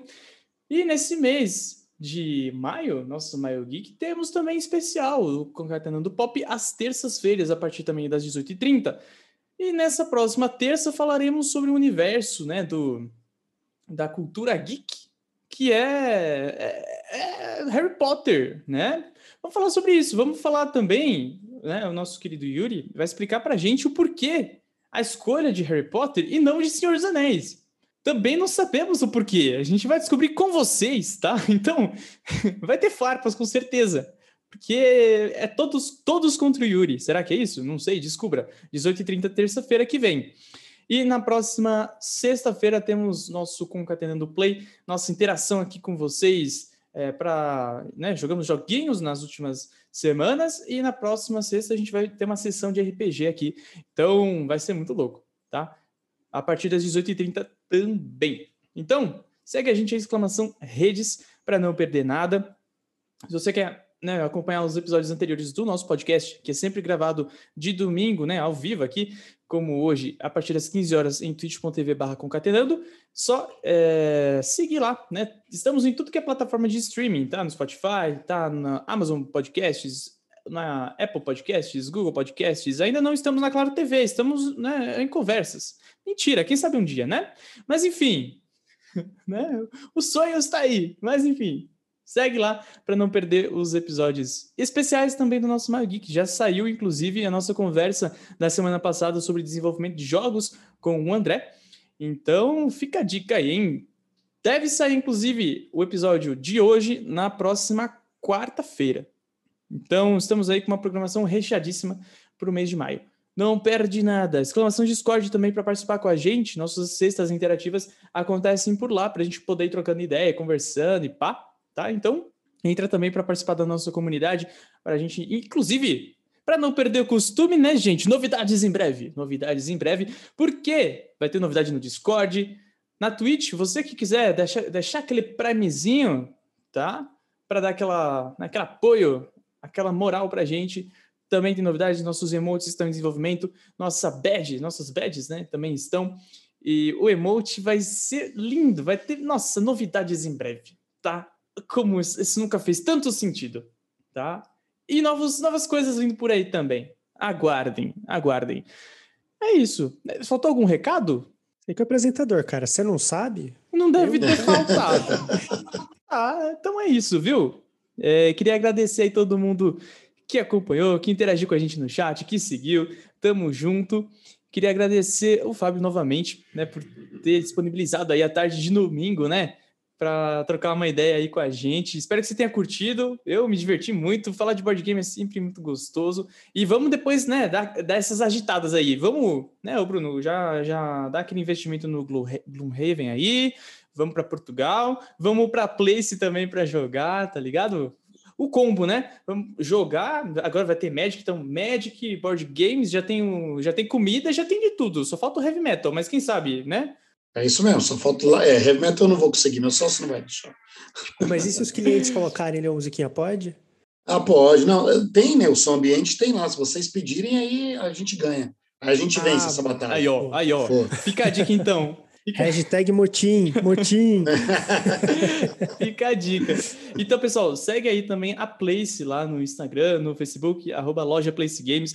Vai visitar, porque é, é um evento, né? A gente tá falando aqui de board game ser um evento, ter a experiência, e com certeza lá vocês vão ter a experiência completa. É, é muito gostoso. Tá? E reunir com pessoas é, nesse momento faz tanta falta, né? A gente tá ainda. Nossa, como é bom. Então, assim, é, fica aí a recomendação. E, e é isso. Bruno, Gleice, tamo junto. Mais uma domingueira aí, né? Pra nós. É isso. Eu já estou ficando meio com frio, eu acho, tá? Só para atualizar a questão do calor, eu estou meio em dúvida. Vamos descobrir. Tamo junto demais. Uma boa semana para todo mundo, começando daquele jeito. E amanhã tem Cocatanando Pop, 18h30, certo? Várias, várias notícias. Tamo junto. Até mais. Um beijo. Tchau, tchau, gente. Roda